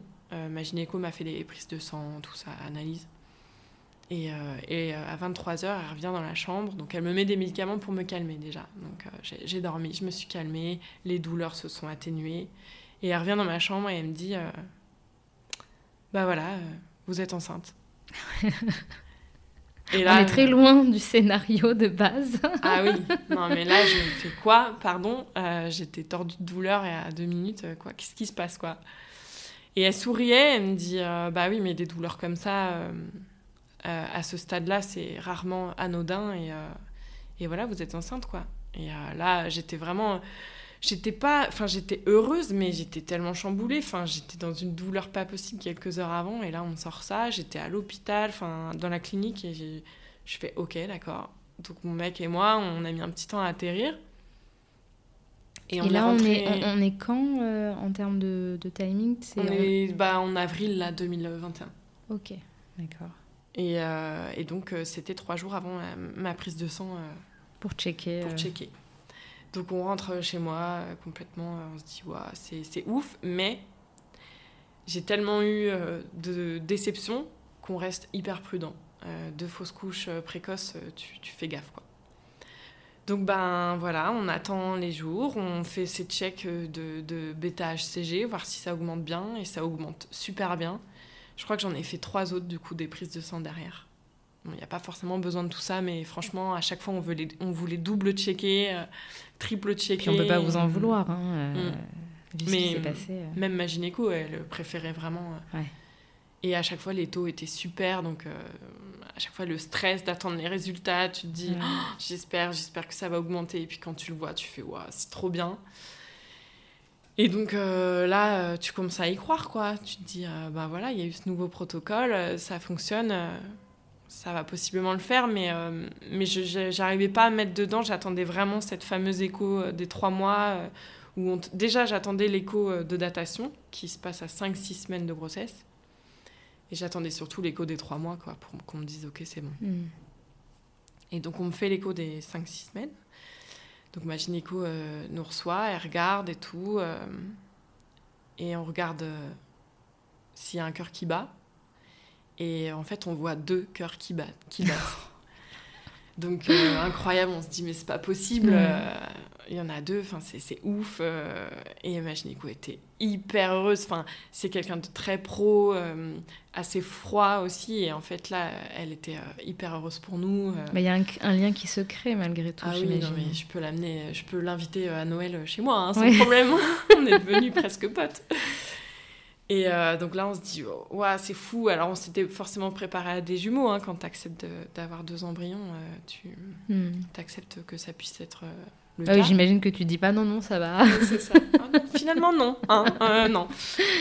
Et donc, super, on ressort de là, on se dit, waouh, purée, on va avoir des jumeaux, c'est incroyable. On était trop heureux. Mais vraiment, bah, moi, j'ai pleuré, j'ai pleuré lors de cet écho. Hein, j'étais, tu m'étonnes. Et en fait, euh, donc on attend, on se dit, bon, ben voilà, on va quand même attendre, on reste prudent, on sait qu'il peut quand même y avoir toujours euh, des soucis euh, avant l'écho des trois mois. Donc on patiente, et puis cette fameuse écho des trois mois arrive, donc ben, le stress de fou dans la salle d'attente, en se disant, bon, on espère que tout va bien. Mm. Donc là, c'était une autre gynéco, c'était pas la mienne, qui fait l'échographie. Et là, on voit, on voit les fœtus qui bougent incroyable, quoi. C'est un truc qui restera gravé dans ma mémoire tellement c'est fou, quoi, ce moment. Et elle regarde, et elle dit ok, d'accord. Elle fait euh, ah, attendez. Et là, on se dit oh là, qu'est-ce qui se passe? Pourquoi elle s'arrête d'un coup? Et elle nous dit ah oui, oui, euh, bah non, bah il y a bien un troisième. là, je regarde mon copain. Euh, j'étais en mode waouh, c'est trop bien. Et en même temps, je fais wow, euh, c'est un peu pas ouf quand même. Ça commence à faire beaucoup. Ça commence à faire trop. Euh, deux, euh, c'était déjà bien, mais trois, là, mm. très vite, on se dit, ouais, c'est chaud quand même. Et elle nous dit, bon, bah attendez, je, je, check tout. donc elle fait toutes les mesures, etc. Et elle nous dit, je vous explique la situation après. Donc on se dit, bon, bah c'est que quand même, c'est pas, pas terrible. Et donc voilà, on s'assoit et elle nous explique, elle nous dit qu'en fait, j'ai euh, donc bien un fœtus dans une poche. Et euh, donc un, le deuxième embryon, en fait, c'est vraiment dédoublé en, en vrai jumeau. mm. mais tardivement. Ça arrive rarement aussi tard, en fait. D'accord. Donc j'ai des vrais jumeaux dans une poche et un autre fœtus dans l'autre poche. Et elle nous explique que ces vrais jumeaux sont séparés par une membrane. Et cette, en gros, cette forme de jumeaux, c'est, ça peut être dangereux puisqu'il y a un syndrome potentiel de transfuseur transfusé. Hmm. Et je connaissais pas du tout ce truc-là. Et bizarrement, euh, j'avais entendu un podcast euh, qui parlait de ça euh, quelques semaines avant. Donc c'est fou. Et en gros, elle nous explique que durant la grossesse, il se peut qu'il y ait un des deux jumeaux qui, en gros, pompe un peu trop sur l'autre. Hmm. Donc il y en a un qui devient trop gros, l'autre qui devient trop faible. Et ça peut engendrer des fausses couches. Sauf que fausse couche, ça veut dire fausse couche pour tout le monde, il n'y a plus rien et c'est terminé. le corps va éjecter le tout s'il sent qu'il y a un danger. Euh, Même euh, l'autre fœtus Même l'autre, bien, enfin voilà. Donc là, on se dit, ok, bah super, génial. Euh, enfin, qu'est-ce qu'ils vont nous faire encore, quoi? On aura vraiment tout eu là. On se dit, là, Et jusqu'au bout. jusqu'au bout. Et là, c'est vraiment l'ascenseur émotionnel, quoi. C'est, j'ai l'impression de, j'ai l'impression que le sort s'acharne en fait. Je ressors en pleurs je, je suis pas bien. Et en fait, euh, tout de suite, on nous dirige vers, euh, en gros, la, ce qu'on appelle la réduction embryonnaire. Donc, c'est euh, d'arrêter l'activité cardiaque des vrais jumeaux. On nous dit, les vrais jumeaux, c'est eux qui sont à risque. L'autre fœtus dans sa poche, tout va bien. Lui, il vit sa vie tranquille. ouais. Donc, oui, parce que si tu arrêtes le, celui qui est tout seul, bah, c'est pas dit que les deux autres, il n'y ait pas aussi un problème. Exactement. ouais, c'est ça en gros, oui, tu pourrais te dire, ok, euh, parce que euh, non seulement il y a ce syndrome transfuseur-transfusé, mais on nous dit aussi une grossesse euh, de triple, c'est c'est très dangereux pour la femme, c'est très dangereux pour les enfants. À 90%, vous aurez des risques d'avoir des prématurés, avec tout ce que ça engendre derrière. Donc déjà, un prématuré, je pense que c'est pas toujours facile à gérer. Deux non plus, donc trois, je veux même pas imaginer. Oui, puis toi, en plus, tu viens d'un parcours. Enfin, faut rappeler que derrière, tu as déjà. Euh, voilà. Et clairement, euh, mon compagnon et moi, on se voyait pas du tout avec euh, des triplés. Enfin, c'était vraiment pas ça.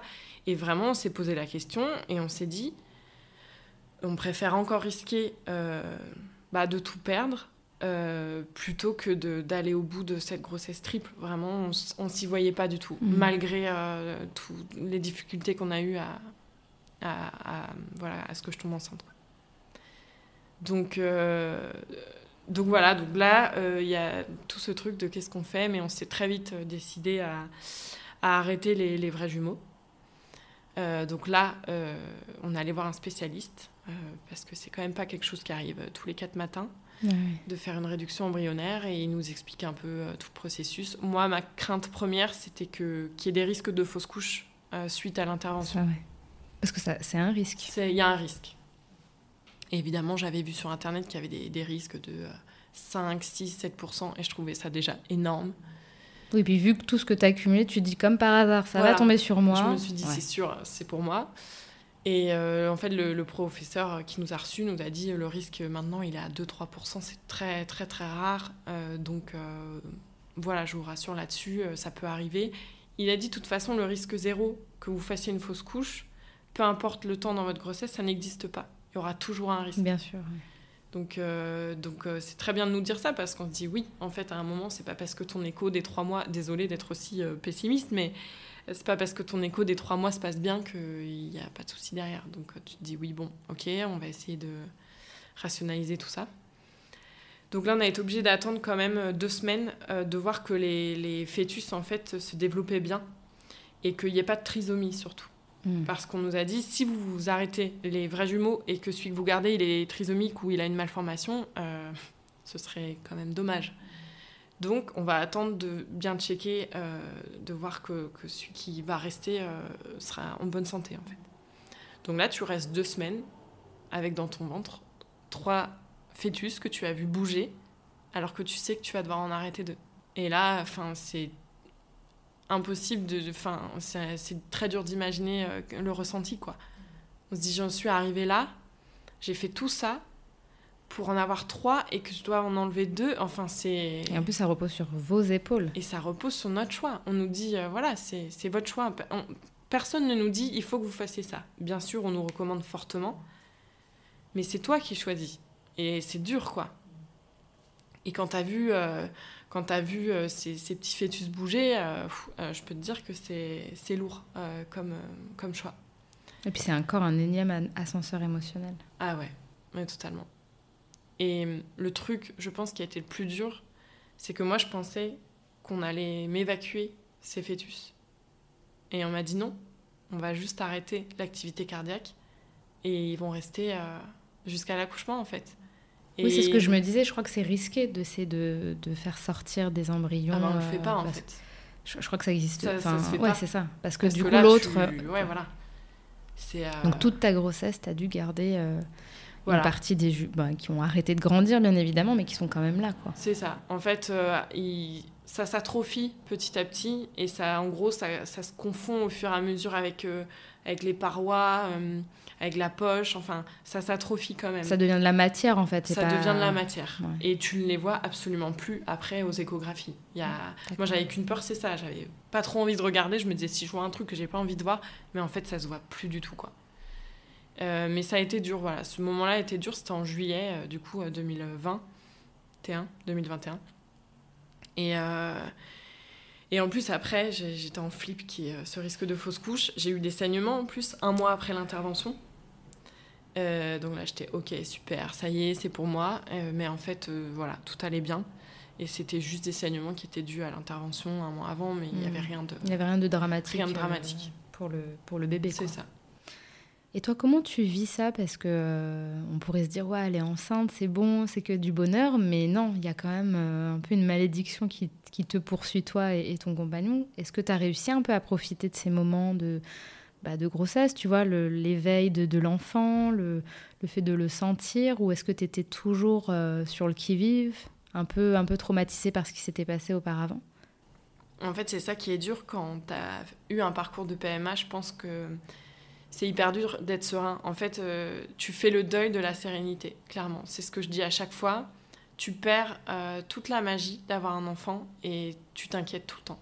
Et ça, c'est tellement dur quand je vois des, amis qui ont eu des grossesses hyper sereines, qui se sont jamais posé de questions, mm. je les envie tellement. Moi, je ne connaîtrais jamais ça. Je l'ai jamais connu. Mais parce que les, PMA, euh, enfin, quand tu viens, quand tu sors d'une PMA et que tu es enceinte, tu as un suivi particulier? Parce qu'il y a des risques particuliers ou non C'est pas, il n'y a pas de corrélation? Alors, euh, tu, je pense que tu peux en avoir si tu demandes. Tu n'en as pas forcément systématiquement. Moi, on m'a dit clairement, euh, là, vous allez avoir une grossesse normale après. Mais avec le vécu que j'avais et le rapport que j'avais avec ma gynéco, elle m'a dit non mais euh, vous allez venir tous les mois, on va vous faire une écho tous les mois et si à un moment vous êtes inquiète, vous m'appelez, vous venez tout de suite mm. et on check. Donc là j'étais rassurée. C'est propre aux praticiens. C'est propre aux praticiens et c'est parce que voilà parce que on avait ce, vécu là. Mais je pense qu'on peut le demander. Euh, ça m'étonnerait qu'il refuse quoi. Ouais. Euh, et, moi, j'ai mis beaucoup de temps, du coup, à vraiment rentrer dans ma grossesse. Je pense qu'il a fallu que j'attende de sentir bouger le bébé, euh, parce que j'avais tout le temps peur. Et de le mmh. sentir bouger m'a énormément rassurée, en fait. De le sentir tous les jours, je me disais, ok, c'est bon. Parce qu'après, j'ai eu aucun souci durant ma grossesse. Vraiment, j'ai... J'ai vécu une, super grossesse après. Euh, je pense qu'à partir de 4-5 mois, quand je me suis vraiment mise dedans et que j'ai enfin pu annoncer mmh. autour de moi que j'étais enceinte, ça rendait le truc concret, mais j'ai mis énormément de temps à me mettre dedans. Je n'arrivais pas à acheter des choses. Hmm. Euh, beaucoup de gens nous proposaient euh, on a des vêtements, des trucs, des machins. Mais moi, je n'arrivais pas. J'avais peur. J'avais tout le temps peur qu'il arrive un truc. Hmm. Du coup, pour moi, c'était aller trop vite, trop vite, trop vite. Et j'avais vraiment trop besoin de voilà processer le truc. Bah oui, c'est ça. Et de me dire non, mais c'est bon, là, ça y est. Et on se pose, on souffle. Ouais. Hmm.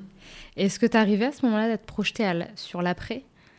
Euh, est-ce que tu commençais à te renseigner? Parce qu'à ce moment-là, on commençait à parler des difficultés euh, liées à la maternité. Euh, je ne sais pas si tu as suivi avec le hashtag mon postpartum, fait que maintenant on dénonce un petit peu ce qui se passe et qu'on n'ait plus envie d'être silencié. Est-ce que toi, tu étais informée de ces choses-là? Est-ce que tu as eu le temps déjà de te poser par rapport à ça, vu tout ce que tu vivais à côté?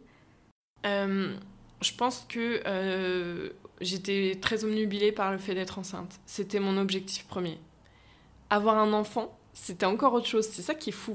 C'est que déjà être enceinte, c'était une étape pour moi. Et euh, après, j'ai réussi à me projeter sur l'après euh, quand euh, je pense qu'on arrivait à l'écho où on m'a dit, en gros, où, je sais pas, genre vers 7 mois, où je me suis dit, ok, là, il peut naître, mon enfant. il sera prématuré, mais il sera viable. Et c'est que à partir de ce moment-là où j'ai commencé à me projeter vraiment. Donc c'est assez tard, mine de rien, dans la grossesse. Et là, oui, j'ai commencé un petit peu à me renseigner. Euh, je, bien sûr, je vois, je vois bien que voilà, ces derniers temps, et c'est très bien, les langues se délient, on sait que c'est pas si facile que ça, c'est pas si simple euh, d'être maman, que le discours de nos mères à nous euh, est édulcoré, que je sais pas pourquoi, parce que peut-être qu'elles ont oublié, qu'elles gardent que le meilleur. Ben, on nous a pas forcément tout dit. Donc je savais que ce serait pas forcément facile, mais je l'ai tellement voulu cet enfant. J'ai eu le temps de me poser la question mmh. mille fois.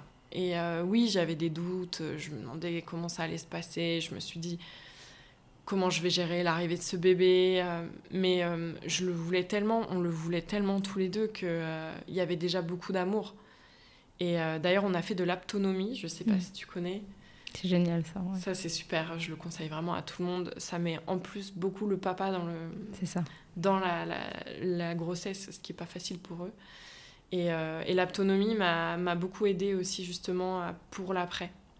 Euh, parce que du coup, je parlais beaucoup au bébé, on parlait beaucoup au bébé, on, a, on lui expliquait déjà son vécu, on lui expliquait son histoire. Pour moi, c'était très important. Mm.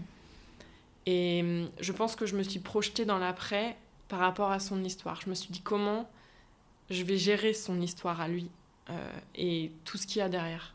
Euh, j'avais surtout, j'ai toujours peur de lui transmettre euh, des choses qui seraient trop lourdes pour ses épaules et j'ai pas du tout envie de ça.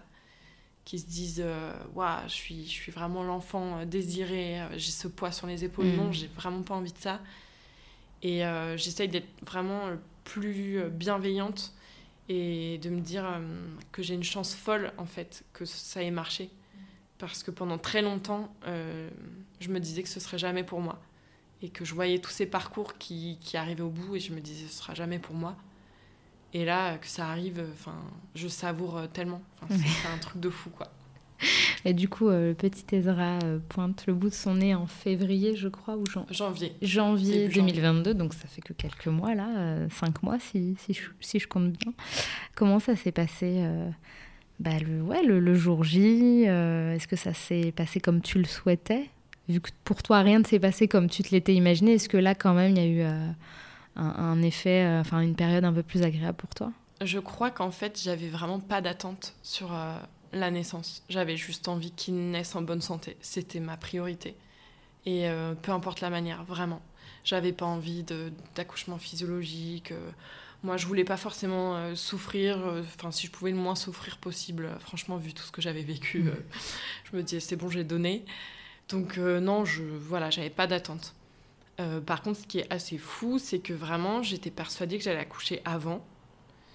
Et euh, je m'étais dit, je suis sûre que je vais avoir une césarienne. Je ne sais pas pourquoi. Je pense parce que ma sœur aussi en a eu une et qu'elle n'était pas préparée à l'avoir. Et ben du coup, moi, je me suis beaucoup préparée à mm. cette césarienne. Je me suis dit, bon, ça peut arriver, il faut que tu t'y prépares parce que sinon, c'est un peu dur à encaisser. Et en fait, euh, bah, j'ai accouché trois semaines avant le terme. Euh, j'ai perdu les os le 6 janvier.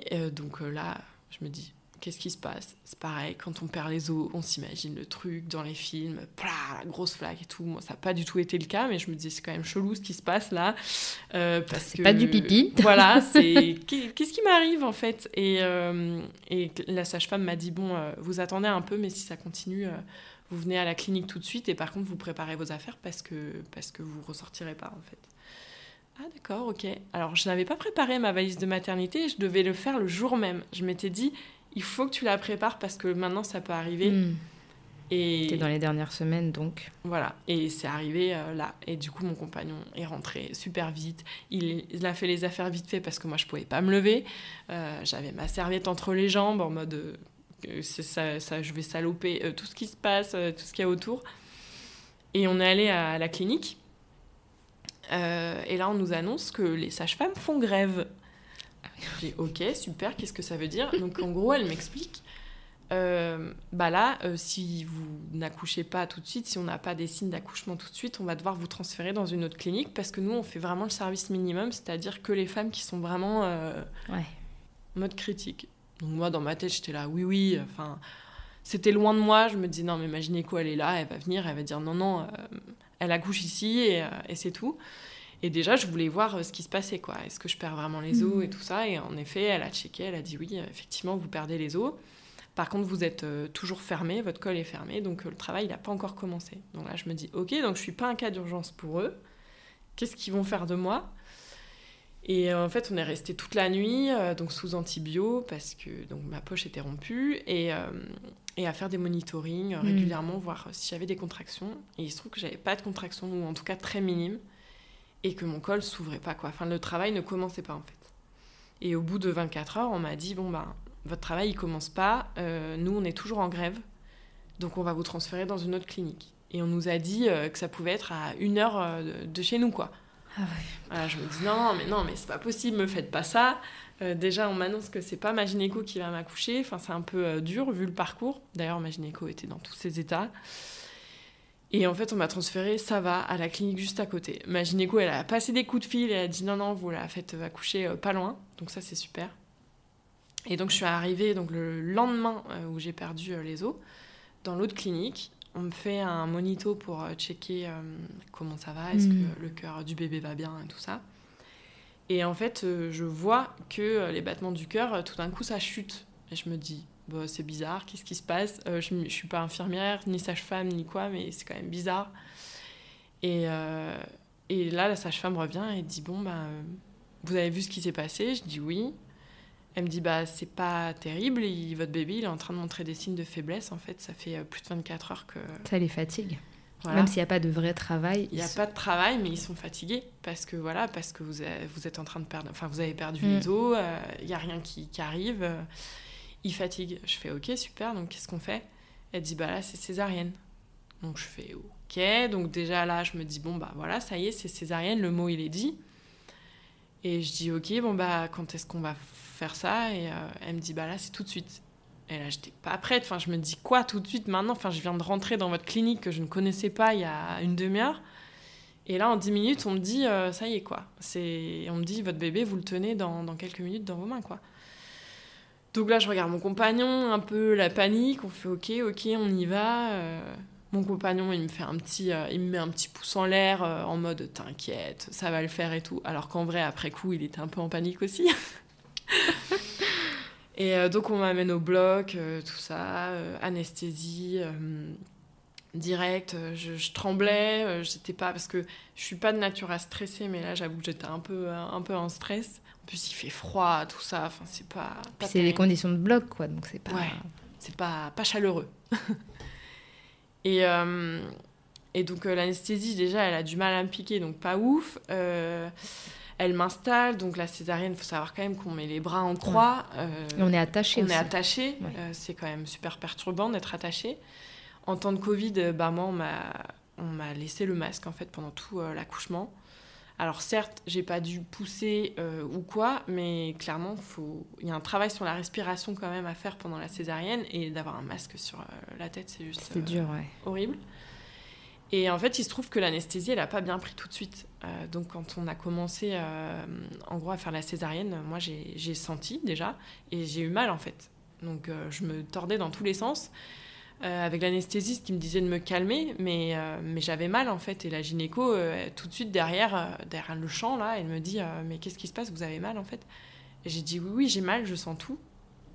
Donc, on m'a dit Ok, bon, bah, on va attendre un petit peu, parce que l'anesthésie, visiblement, elle n'a pas encore pris. Et on m'a dit, bah, on va attendre de voir si ça prend vraiment, euh, mais si ça prend pas, euh, bah, malheureusement, on va devoir vous endormir. Alors moi, j'étais quoi? Non, mais je veux pas être endormie. Je veux pas ça du tout. Donc j'ai essayé vraiment psychologiquement. Je me suis dit, allez, vas-y, euh, puise dans tes ressources, il faut que ça marche. Et dix minutes après, ils sont revenus et là, j'avais plus mal, mais par contre, j'ai trouvé ça vraiment très dur, très intense physiquement. Ça dure pas longtemps sur le papier, mais j'ai trouvé que c'était très long, très très long. Ouais, et puis c'est un process qui est particulier. On vient, et puis je crois qu'on prend le bébé comme ça. Enfin, j'avais Ouais, enfin, en plus, il y a un champ, donc tu vois rien. Tu vois pas euh, grand chose, ouais. T'as des sensations un peu comme ça. Euh, enfin, j'ai vraiment eu la. En plus, euh, mon bébé, il était haut, donc il a fallu m'appuyer vraiment très fort sur le ventre pour, pour le sortir.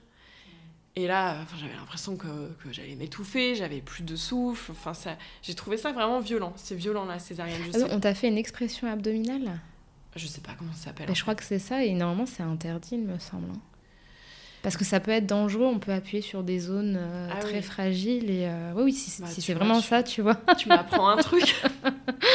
Ah oui, euh, ça m'étonne pas que ça t'ait fait très mal. Il y a eu des cas euh, où. Ah ouais. ouais, ouais, vraiment. Ouais, mais là, non, mais je sais pas, je Ah, comprenais ma pas pauvre, trop là, ce qui là, m'arrivait, t'as- en fait. t'as- on t'a tout fait, quoi, vraiment. je crois.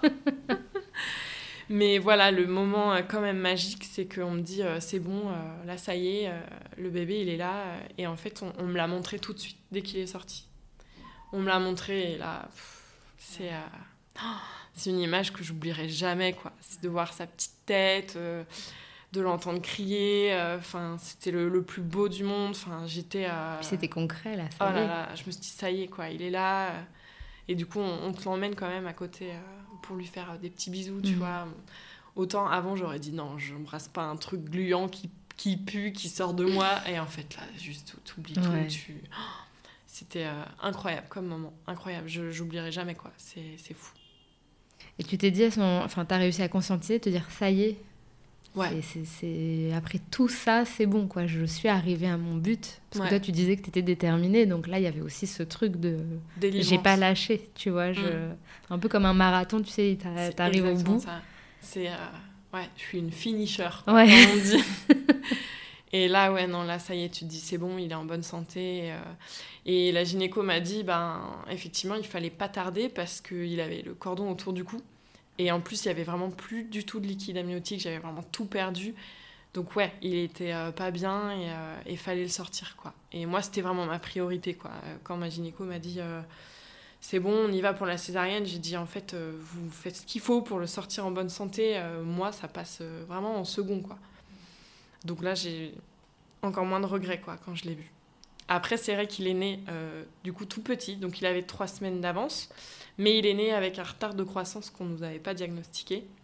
Donc il faisait 2 kg 46 cm, donc vraiment euh, minus. Moi, j'ai rien vu du tout. Pour moi, il était tout à fait normal, mais c'est mon copain qui m'a dit, euh, quand même, quand il est sorti, euh, on le trouvait pas très gros. Ouais. Donc en fait, on l'a mis en couveuse euh, tout de suite. Mais il n'était pas en service néonat parce que du coup, il était à terme en fait. Donc il avait tout était formé en gros. Il avait ses poumons, son cœur, tout Ouais. allait bien. C'est juste qu'il était petit. Fallait lui laisser le temps un peu de. De se réchauffer, de voilà, de, D'atterrir. C'est ça. Et comment ça se passe par la suite? Parce que euh, le postpartum, c'est quand même euh, une sacrée épreuve. Mm. Déjà, quand quelqu'un, euh, enfin, quand tout va bien, quand il n'y a pas eu les épreuves précédentes, bah, c'est c'est hard quand même. Mais toi, là, vraiment, tu as fait plein de scénarios euh, très différents qui se sont bien entrecroisés et qui laissent quand même des, des séquelles physiologiques et psychologiques. Comment, toi, tu as vécu euh, le postpartum immédiat dans les jours et les semaines qui ont suivi? Parce que tu sors de césarienne quand même, il faut le rappeler. Donc, euh, il y a une récupération qui est un peu plus euh, longue ton fils, il a un petit retard, c'est pas très grave, mais quand même. Et puis, euh, ouais, et puis il y a le truc de conscientiser, tu vois. Je, je sais pas, j'ai peut-être pas les bons mots, mais j'imagine que euh, après tout ça, c'est, ça doit pas être facile d'atterrir en fait. C'est euh, ouais, c'est c'est merveilleux et en même temps c'est hyper bouleversant. Euh, moi j'ai mis donc on est resté quand même 9 jours à la maternité, le temps qu'ils qu'ils reprennent bien du poids, donc ça a été très long. Moi je pense que ça m'a vraiment euh, flingué physiquement et moralement. J'ai jamais été dans un état de de pas de stress mais vraiment mentalement c'était très dur de rester enfermé dans cette chambre euh, pendant 9 jours, c'était très dur. Quand je suis arrivée chez moi, euh, j'ai eu un espèce de... Il y a tout qui est redescendu. euh, j'ai fait de la fièvre. euh, je tremblais alors qu'il faisait euh, 22 degrés dans l'appart. et là, mon copain a dit, écoute, tu vas te coucher. Moi, je prends le petit, je le garde. Et, et voilà, tu vas te coucher, quoi. Donc ça m'a fait du bien déjà. Et donc rentrer chez moi, ça m'a fait du bien. Retrouver ce cocon. Et, euh, et oui, ça a été dur euh, parce qu'il était petit et c'est vrai qu'il il a vraiment été surveillé euh, de très près pour vraiment être sûr qu'il prenne du poids. Euh, donc ça rendait le truc encore plus fragile, tu vois. Moi déjà j'avais ce truc de c'est mon petit bébé, mon précieux, mais là encore plus quoi. Donc pour moi c'était vraiment... euh, en plus en temps de Covid, le Covid qui reprenait, donc en gros les visites euh, c'était hyper euh, Bah oui. restreint, les gens venaient masqués parce qu'il fallait surtout pas lui filer, alors le Covid ni même les bronchiolites et tout Ah ça. oui, tous les germes là qui, qui sont ressortis après Voilà. tous les, tous les couvre-feux, tous les confinements qu'on a eu, ouais. Et donc euh, ben, c'est vrai qu'un bébé d'hiver c'est pas facile, encore plus un bébé qui est petit. Euh, ça a été dur parce qu'on a vécu en autarcie vraiment pendant les, les- les premiers mois. Euh, moralement, c'est pas facile. Et en même temps, du coup, tu as le temps de, d'être chez toi, de prendre tes marques. Et, euh, c'était, ça, c'était bien. Euh, je, j'ai, je l'ai aimé euh, tout de suite. En fait, je l'aimais déjà avant. J'ai pas eu ce truc de. euh, Enfin, j'ai ressenti de l'amour tout de suite, moi, pour le coup. Euh, c'était vraiment mon fils. J'avais l'impression que c'était juste la continuité de la grossesse. C'était pas un inconnu, quoi. Ouais. Après, oui, forcément, on a appris à le connaître. Et, euh, et, et on était très. un peu maladroit, je pense. Au début, on était très. Ce qui est On faisait normal. très attention Oui, euh, de pas faire de mauvais gestes. On- moi, j'avais super peur. euh, et, et, je, et je pense que oui, je, garde, je garderai des séquelles de la PMA parce que je fais toujours des, des rêves et des cauchemars que, que mon fils meure et qu'on me reprenne mon fils, encore aujourd'hui, quoi.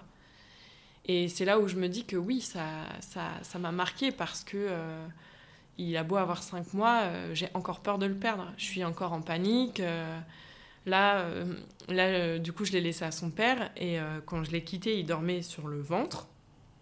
Et ben, j'ai- j'avais peur qu'il s'étouffe. J'ai peur qu'il s'étouffe. Je suis toujours en stress. J'ai l'impression que c'est pas acquis en fait le fait d'avoir autant galéré pour, euh, pour le faire venir au monde. Tu te dis, ah ouais, mais en fait, euh, ça peut partir. Enfin, t'as tellement Ouais. eu, je pense, un ascenseur émotionnel Ouais. tout le temps que tu te dis, bah non, même s'il est là, euh, peut-être Ouais. que demain je vais me réveiller et, et ne plus le voir pour X ou Y raison. Ouais, je pense que même si j'ai pas envie d'être comme ça, inconsciemment, c'est c'est obligé, quoi. Je, je peux pas faire autrement. Je pense que ça va s'atténuer avec le temps. Mais tous les jours, euh, j'arrive enfin, j'arrive toujours pas à y croire, je crois. Je... Peut-être qu'il faut se laisser le temps aussi, Ouais, tu vois, se Ouais. dire que là, ça fait que 5 mois. ouais c'est ça. Limite, euh, le parcours euh, que tu as eu pour le Ouais. concevoir, il est euh, 10 fois plus long Ah, mais oui, que oui. sa vie à lui, là, actuellement. Bah oui, parce que entre le moment où on a commencé le parcours et le moment où il est né, il y a eu 5 ans. C'est hyper long. C'est hyper long et c'est éprouvant et et je ouais, je, je sais pas euh, qui il faut que je remercie euh, sur euh, la planète ou dans l'univers, mais je, je suis hyper reconnaissante de ce qui m'arrive parce que je sais à quel point c'est dur, à quel point c'est possible de pas y arriver. Et vraiment, c'est bizarre comme situation, mais c'est dur, franchement, c'est dur. La maternité, on, on change d'identité, comme tu disais. On, vraiment, moi, je suis devenue mère, ça a été une révélation pour moi. Je savais pas comment ce serait, et j'ai l'impression que c'est vraiment un truc qui est en train de. que j'avais et qui est en train de, Qui se réveille. de se réveiller. Je- J'adore être maman. J'adore être sa mère à lui.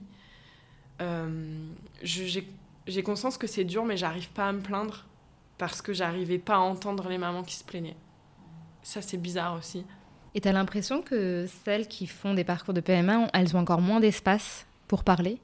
Parce qu'on se dit, tu sais, il y a un peu ce truc de bah, tes enfants, tu les as quand même voulus. euh, tu vois, quand une maman se plaint, Mm. déjà, euh, lambda, voilà, Mm. on, voilà, on lui fait comprendre qu'il vaut mieux qu'elle se taise. Mais j'ai l'impression que quand tu fais un parcours de PMA, tu as eu le temps de réfléchir, donc tu es prête à faire des trucs quand même de fou pour avoir Mm. un enfant. Donc après, ne va pas venir te plaindre si euh, derrière, tu as eu, comme tu dis, bah, des années de PMA, euh, d'injection, de médoc, euh, tu vois. Est-ce que toi, t'as- on te l'a fait sentir ou c'est quelque chose qui, qui, qui, qui est là, en fait, inconsciemment? On on m'a pas fait sentir, on me l'a pas fait sentir. Je pense que c'est moi-même qui me l'inflige ce truc de bah te plains pas en fait. Euh, alors que il y a quand même des moments difficiles. Alors que moi, mon allaitement, il a mis deux mois à se mettre en place, que j'ai eu super mal, que a, enfin, beaucoup de mes proches se demandaient pourquoi je m'acharnais, mais je crois que du coup, c'est dans mes gènes, je m'acharne. et j'y suis arrivée d'ailleurs, et je suis très heureuse. Mais hum, je pense que à chaque fois, je minimise euh, les choses difficiles parce que je me dis non, mais c'est rien en fait, ça c'est rien. J'ai j'ai vécu des trucs plus durs. Et en fait, euh, cet enfant, il est là et, euh, et je peux pas me plaindre. Donc je pense que c'est moi-même aussi qui m'auto-censure. Euh, et je pense aussi que l'entourage peut-être euh, Non, l'entourage est bienveillant. Franchement, C'est cool. ils sont très heureux. Tout le monde est hyper heureux pour nous. Euh, je, je veux juste pas que l'entourage oublie à quel point c'est difficile et que la naissance ne fait pas euh, oublier tout, n'efface pas tout ce qui s'est passé avant et que ça ce parcours m'a changé de toute façon en Mhm. tant que personne. Et, euh, et là, je retrouve de la joie de vivre. On me, certains m'ont dit qu'ils me retrouvaient, mais je serai jamais la même. euh, Bien sûr. je Des épreuves qui même. marquent en fait. Mm.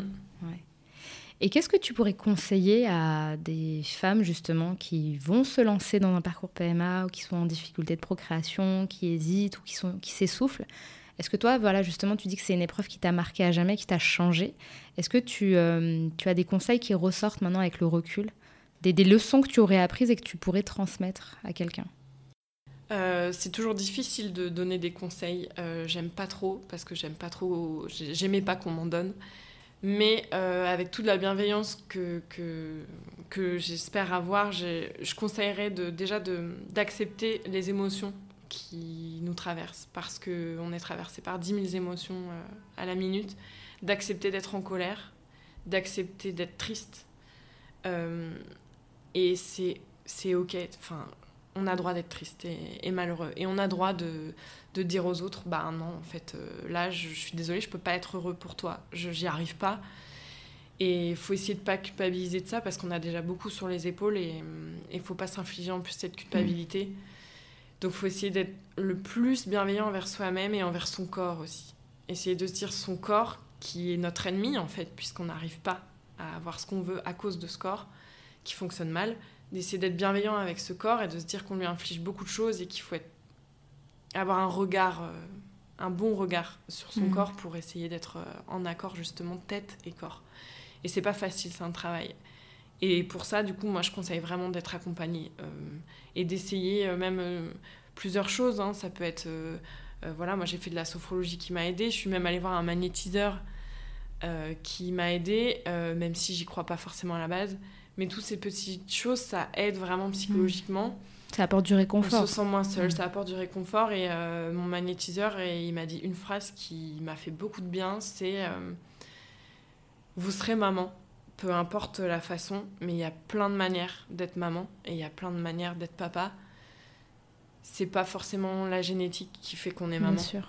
Et, euh, et ça, ça m'a beaucoup aidé parce que du coup, on se dit, bon, ben, j'y arriverai en fait. Peu importe la manière, j'y arriverai.